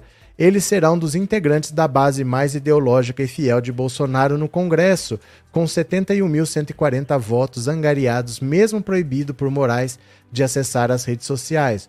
Com o ministro caminhoneiro agora tenta a liberação do uso da tornozeleira, que limita sua movimentação a Santa Catarina. Na nova posição do deputado eleito, Zé Trovão relaciona sua manifestação à época em frente a um batalhão do exército em Joinville, defendendo a intervenção militar, ao fato de ser, naquele momento, um cara extremamente leigo que via no uso das Forças Armadas o caminho para a gente manter a democracia. Faz sentido. Faz sentido. A melhor maneira de manter a democracia é uma ditadura. Faz bastante sentido. De lá para cá, estou me preparando, buscando informações tentando entender e entendendo aquilo que é importante para o Brasil, porque não adianta ficar na rua balançando bandeira, gritando uma coisa sem ter conhecimento de causa. Parabéns! Trovão, que antes mobilizou caminhoneiros para se posicionar contra o STF, agora também modula o tom de sua fala sobre os ministros, mas aponta para a possibilidade dos apoiadores de Bolsonaro, os eleitos senadores, tomarem providências em caso de ultrapassadas as quatro linhas. A expressão sobre jogar dentro das quatro linhas da Constituição Federal é sempre utilizada por Bolsonaro para se referir a ações do ministro do STF. Eu acho que chegou um momento em que ambos os poderes têm de se posicionar e dizer: vamos seguir a nossa linha. Acredito que a coisa tem que ir de uma maneira diferente. Se continuar essas ultrapassadas de quatro linhas, vai ficar complicado porque daí os senadores que fazem parte da base aliada vão tomar as providências. Na próxima legislatura, a bancada do PL será a maior do Congresso, tendo eleito 99 deputados e 14 senadores. Embora tenha ele mesmo pedido contagem pública de votos e seu partido tenha contratado uma empresa para produzir um relatório para questionar as urnas às vésperas do primeiro turno, o caminhoneiro agora evita o desgaste, os ataques ao sistema eleitoral e descaber à PF a fiscalização da segurança do processo. Agora é aguardar, eu não posso me ater à função de outras pessoas, porque daí eu posso cometer um crime. Eu não posso ser uma pessoa que fale pelos cotovelos, eu vou esperar todos os resultados de todas as investigações que forem necessárias. Em vez de atacar as urnas, Zé Trovão diz que a fraude mais perigosa para a reeleição de Bolsonaro no segundo turno é a abstenção. Ele classifica como irresponsáveis os mais de 30 milhões de brasileiros que não foram votar no primeiro turno. O seu tom segue o de antes, no entanto, quando o assunto é Lula, diz que nunca integraria a base do petista na Câmara e que Lula merece uma passagem direta para a cadeia. Olha quem, o cara que tá com tornozeleira. Se eu tiver com o meu pescoço amarrado numa corda à beira de um abismo e a única coisa que salve a minha vida for apoiar o Lula, eu prefiro perder o pescoço, eu também prefiro que você perca o pescoço. Sobre a política de preços dos combustíveis, olha o que ele tá palpitando. Muito atacada por seus colegas caminhoneiros, Zé Trovão defende a privatização da Petrobras e repassa ao governo Michel Temer a culpa pelo aumento de preço. Por que, que o Michel pode aumentar e o Bolsonaro não pode diminuir? Né? Questionado sobre qual lado ficará em caso de greve dos caminhoneiros? O futuro deputado argumenta que atuará para evitar esse cenário, mas indica se posicionar com os colegas em caso de um desfecho nesse sentido. Nós temos que trabalhar para que isso, uma greve dos caminhoneiros por conta da alta do preço dos combustíveis, não aconteça, mas se um dia os caminhoneiros precisarem parar por falta de condição de trabalho, eu vou poder me abster. Ai, meu Deus do céu. Ó, vou dizer uma coisa para vocês, esse cara corre o grande risco de ser condenado assim que começar o ano. Porque assim, o Lula toma posse no dia primeiro. Mas os ministros, os ministros não, perdão, os deputados, eles tomam posse em fevereiro, não é junto. Não é todo mundo que toma posse, porque o Congresso vai estar em recesso. Eles voltam lá pelo dia 20 de janeiro. Aí eles ficam lá um tempo fazendo uma horinha, tem uns 10 dias lá, e em fevereiro a nova legislatura toma posse. Então é bem capaz que em janeiro julguem esse cara e condenem ele. Porque se eles fizerem agora, o problema de condenar agora é o Bolsonaro vir com outro indulto. Igual ele fez com o Daniel Silveira, entendeu? Então o Alexandre de Moraes está deixando em banho-maria. Quer concorrer, concorre. Quer fazer não sei o que, faz. Porque toma uma atitude agora, o Bolsonaro pode ir lá e dar o um indulto para ele. Então, para não complicar, deixa o Bolsonaro sair da presidência antes dele tomar posse, vai lá, julga e condena. Vamos esperar para ver, né? Mas agora não é o momento realmente, porque o Bolsonaro pode anular. É, Andressa, gente elogia a tortura e preconceito religioso rolando solto no chat. Atenção, moderadores. É, tem uma galera que acha que a esquerda pode falar essas coisas, né? Eu não entendo muito bem os valores dessa galera, não, mas tem muita gente que tá chegando no debate político agora, ainda tem umas ideias meio erradas. Obrigado por alertar, viu, Andressa? É, Sandra, obrigado por ter se tornado membro, obrigado pelo apoio, viu? Obrigado pela confiança e seja bem-vinda. Muito obrigado, valeu. Cadê? É, Joana, gente, vamos nos inscrever nas redes sociais do Lula, vamos aumentar o número de seguidores dele. Eu já me inscrevi no YouTube, Instagram, Twitter. Cadê? É, boa noite, Márcia, Meire, Yane, Moura, Inês, Gabriel, boa noite. Cadê? É, esse movimento de caminhoneiro é orquestrado ideologicamente estão nem aí com o aumento dos combustíveis. É que o Bolsonaro colou neles em 2018. O governo Temer teve uma greve dos caminhoneiros de uns 10 dias que parou o Brasil. E o Bolsonaro colou, prometendo que se ele fosse eleito presidente, ele ia baixar o preço dos combustíveis, ia prometer um monte de coisa, ia fazer e tal. E ele teve a adesão dos caminhoneiros à candidatura dele em 2018. Então, desde lá, que eles grudam no Bolsonaro, não fazem greve, não param o Brasil né? Então eles são muito politizados nesse sentido. O Bolsonaro conseguiu puxar eles pro lado dele. Cadê? É, gente, o Lula faz nível dia 27. Vamos dar a presidência de presente pro nosso velhinho. Pronto, cadê que mais aqui, ó? Olha só que cara de pau. Isso aqui é interessante, porque o Bolsonaro, ele fica andando para lá e para cá com um avião presidencial. Ele está fazendo campanha com o avião presidencial. Agora estão pedindo para ver o mapa de voo dele. Para onde que você foi? Quero saber quando, por quê. Por que, que ele está usando o avião presidencial em campanha? O que, que ele faz? Sigilo, não quer mostrar. Olha só aqui, ó. Comitê de Bolsonaro e Planalto fazem mistérios sobre voos da campanha. Porque, é claro, ele está usando o avião presidencial para fazer campanha. Ó, cara de pau. Campanha de Bolsonaro e a presidência da República seguem fazendo mistério sobre os voos feitos pelo presidente a bordo de aviões da Força Aérea Brasileira para cumprir agendas de campanha. Ainda no primeiro turno, a coluna havia solicitado informações sobre as viagens, mas não houve resposta. Nas últimas semanas, os pedidos foram reiterados, mas tanto o Comitê Reeleitoral de Bolsonaro quanto o Palácio do Planalto se negaram a fornecer dados como o número de voos feitos pelo presidente e o valor que o PL, partido dele, terá de ressarcir aos cofres públicos.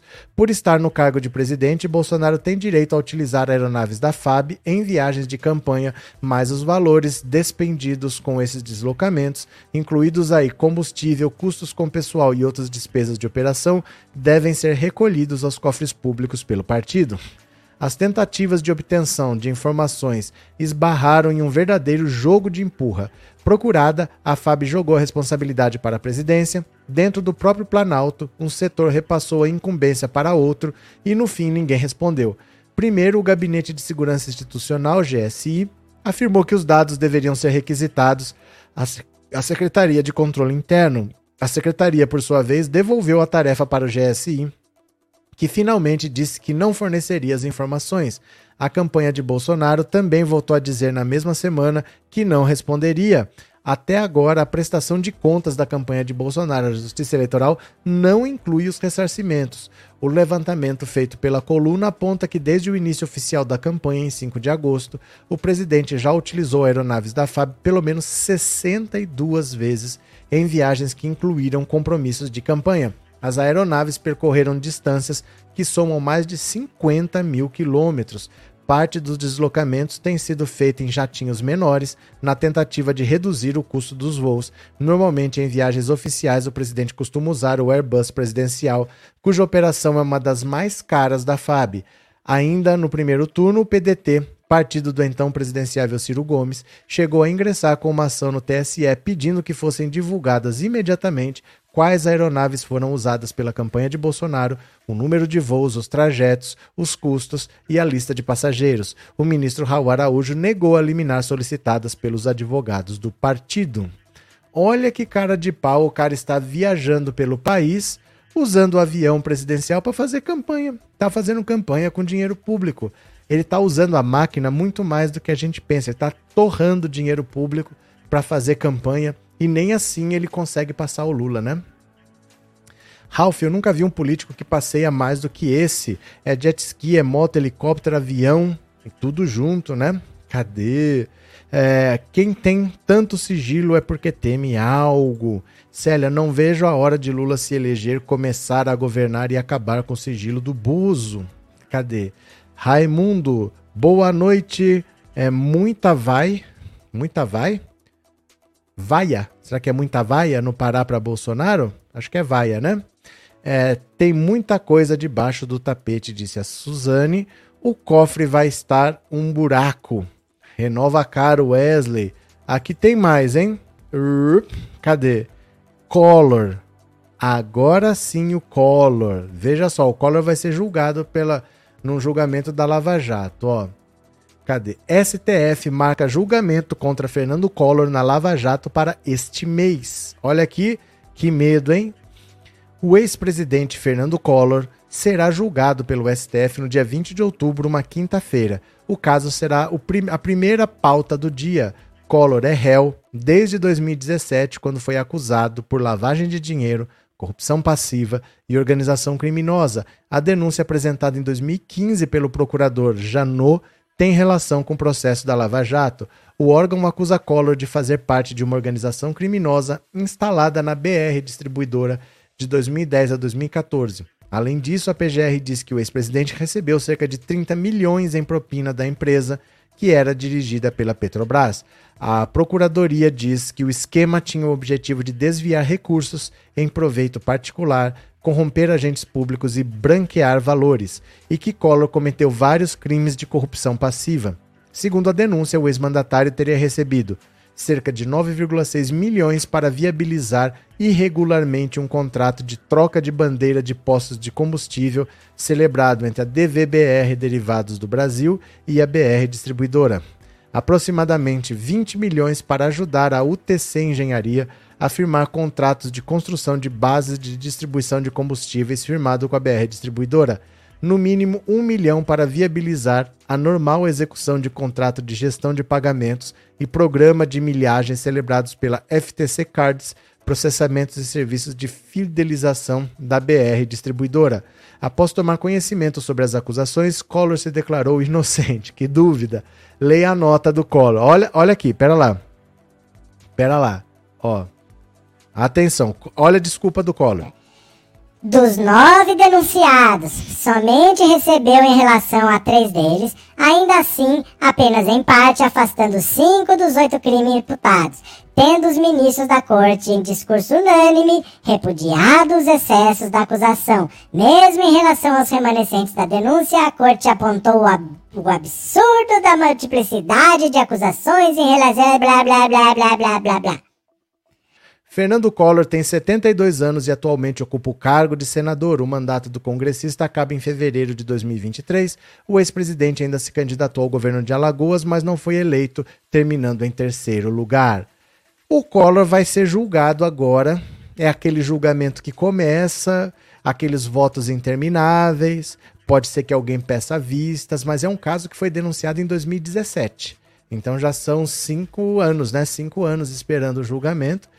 Se não for nessa semana, é na outra, mas ele vai ser julgado agora. Então, provavelmente num dia só não termina. Aí começa num dia, termina no outro. Mas esse ano ainda nós vamos ver o Collor pode ser condenado. Vamos ver com que pena ele pega, se é que ele é condenado. Vamos ver. É, Suzane, por causa dessa coisa, meu pai, na época da presidência, que ele era presidente, teve que tirar o dinheiro da poupança, né? Cadê? É, espero que o Collor seja punido. Pois é. Janete, o Dallagnol e o Moro enriqueceram com as propinas recebidas na Lava Jato. Denúncia, denúncia, denúncia. É triste ver essa quantidade de votos do Bolsonaro e da Mares. Mostra o quanto o povo precisa evoluir. Mas, Roberval, deixa eu falar uma coisa para você. Eu não sei onde é que você andou esses anos todos, porque o Brasil é isso daí é um voto coerente com o que o Brasil é. O brasileiro é muito racista, é muito homofóbico, é muito machista, é muito cara de pau. Tem uma quantidade grande de gente que concorda com tudo que o Bolsonaro fala. Que o negócio é botar todo mundo na cadeia, que não tem que conversar com ninguém, fechar o STF, que tem que prender, tem que botar os militares de volta. Muita gente concorda, muito mais, e sempre estiveram aí e sempre estiveram aí, né? Cadê? É, Beth, a coordenadora da minha escola na época, entrou em depressão profunda com o confisco do colo. Não duvido, viu? Agora aqui, deixa eu ver o que mais. Gente, a bancada evangélica já chegou a 20% da Câmara dos Deputados. 20% dos 500 tem mais de 100 deputados evangélicos. Dá uma olhada aqui, ó. É, aqui, ó. Mais ideológica, bancada evangélica tem 20% da Câmara, mas ainda não atingiu a meta. Vai vendo. Ó, a atual bancada evangélica da Câmara dos Deputados não atingiu a meta proposta de eleger 30% dos deputados desse segmento para o próximo ano. O objetivo era alcançar o percentual equivalente à parcela da população que diz ser evangélica no país. Por outro lado, o grupo conseguiu eleger o deputado federal mais votado, Nicolas Ferreira, com quase um milhão e meio de votos. Ao todo, segundo o levantamento feito por Guilherme Galvão Lopes, pesquisador da FGV, 75 deputados eleitos são evangélicos e só sete deles são de partidos de esquerda. Já o levantamento prévio feito pela Frente Parlamentar Evangélica aponta que 115 parlamentares evangélicos venceram as eleições. É a maior bancada de todos os tempos, diz o atual presidente do grupo, deputado federal Sóstenes Cavalcante. O pesquisador da FGV ressalta que a diferença entre os números levantados por ele e pela bancada acontece porque o grupo leva em consideração parlamentares que se dizem cristãos genericamente ou que têm afinidade com o protestantismo. Diferentemente do deputado, Lopes aponta que o bloco vai ter a sua menor representação nos últimos 20 anos. Na avaliação do pesquisador, essa mudança acontece por causa do crescimento do bolsonarismo, candidatos mais conservadores e ligados à extrema-direita. tivemos um deslocamento do voto em evangélicos para a extrema-direita. Candidatos com, conhecidos nacionalmente, por exemplo, perderam um terço dos votos em comparação com as eleições de 2018. Não chegamos aos 30% que era a nossa meta, mas temos uma representação importante das igrejas evangélicas. Tanto no levantamento do pesquisador como feito pela bancada, a Assembleia de Deus tem a maior representatividade. 24 deputados fazem parte dessa denominação. Essa também é a igreja de Cavalcante do pastor Silas Malafaia, apoiador do presidente e candidato Bolsonaro. Ó, tá aqui a lista, né? Ó, tá aqui a lista não precisa ler de um por um, que são cinco páginas. Em seguida aparece a Igreja Universal com 14 deputados e a Batista com 10. Essa última frequentada pela primeira-dama Michele Bolsonaro e pela senadora Damares Alves. O pesquisador da FGV aponta que a chegada de igrejas sem tanta projeção nacional, como é o caso do deputado Nicolas, ele faz parte da Igreja Graça e Paz, que é mais conhecida no meio evangélico. O líder da bancada disse que as estratégias do bloco devem ser tratadas pelo futuro presidente após a posse, que deve ocorrer em fevereiro de 2023. Nossa atuação também depende do resultado presidencial. Temos que aguardar o resultado, mas 90% da bancada é formada por deputados conservadores e de direita. Olha isso aqui, ó. Da bancada evangélica, tem oito que são de esquerda, tem 14 que são de centro e tem 53 que são de direita. Em relação ao espectro político, a maioria dos eleitos ou reeleitos faz parte dos partidos de direita. Na análise de Lopes, o grupo deve ser menos pragmático e mais ideológico. Temos uma mudança no perfil dos eleitos também, menos lideranças convencionais e mais jovens. Segundo ele, hoje o bloco utiliza a religião mais como pano de fundo das discussões políticas. Parlamentares evangélicos eleitos, mas que são progressistas, não devem integrar a bancada. Em entrevista ao UOL, o pastor Henrique Vieira, eleito como deputado federal pelo PSOL no Rio de Janeiro, informou que não vai participar do bloco. Não farei parte da bancada evangélica. Não estarei em Brasília para defender interesses da igreja. Não quero que o Estado seja a extensão da igreja. Não quero que a Constituição seja expressão de doutrina religiosa. A pesquisadora da FGV enxerga a decisão como legítima, mas ressalta que, apesar dos evangélicos progressistas serem minoria, são desarticulados. Além de Vieira, outros nomes evangélicos conhecidos integrarão a Câmara: Marina Silva e Benedita da Silva. Olha. Esse voto religioso está acabando com o Brasil. Não é o voto do religioso e não é o voto no religioso, mas é o voto religioso, aquele voto que tem como razão, como motivo, o fato do cara ser da mesma igreja que a pessoa. Então eu vou votar nele porque ele é da minha igreja. São pessoas que são eleitas sem nenhuma proposta para educação, sem nenhuma proposta para saúde, sem nenhuma proposta para segurança pública, nem, sem nenhuma proposta para nada para nada. Eles simplesmente querem evitar que o aborto seja legalizado quando não há nenhum projeto para legalizar. Eles querem evitar a legalização das drogas, não há nenhum projeto para legalizar. Eles querem evitar o casamento gay e não tem nenhum projeto para legalizar. São deputados completamente vazios, sem proposta, e de cada cinco deputados, um é, é desses zumbis, que não acrescentam nada. Eles não acrescentam nada. Eles, no máximo, vão buscar interesses para as próprias igrejas, nem para os próprios fiéis, nem para os eleitores deles, é para a igreja deles e só isso. Isso é, é gente demais, sem nenhuma proposta para apresentar. 20%, né? Cadê? O cristianismo sem a cruz. O que aconteceu, Rosemi? É, Irenilda, meu Deus, nosso país nas mãos que vão destruir o nosso país. É porque esse voto ele é vazio. Esse voto é vazio, ele não é um voto de proposta. Então, assim, o cara pode ser um religioso, não tem problema. Mas ele é ele tem propostas para educação, ele tem proposta para segurança pública, ele é um cara que já trabalhou no combate à fome. Não, é gente que é simplesmente porque é da igreja o cara vota. Ah, porque ele é da minha igreja. Ele não tem proposta para nada. E é um quinto já do Congresso que tá lá zumbizando, não tá fazendo nada que preste.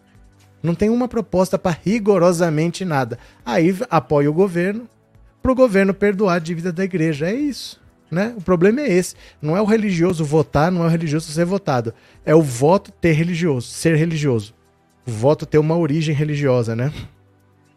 Cadê? Lula presidente urgentemente para acabar com essas guerras religiosas. Cadê? Áurea. Collor. Destruidor vai ser ministro do INSS do Bolsonaro. Quem viveu na época deste presidente sabe do que ele é capaz. Por favor, deem uma olhada aqui, ó. Me sigam lá agora no Pensando Alto Insta. Escreve tudo juntinho, Pensando Alto Insta, lá no Instagram. Vai lá e me segue para ver os vídeos que às vezes eu não posso por aqui, mas já estão lá, tá? Pensando Alto Insta, vão lá. Agora eu vou ver quem contribuiu com um Pix. Deixa eu ver quem contribuiu com um Pix.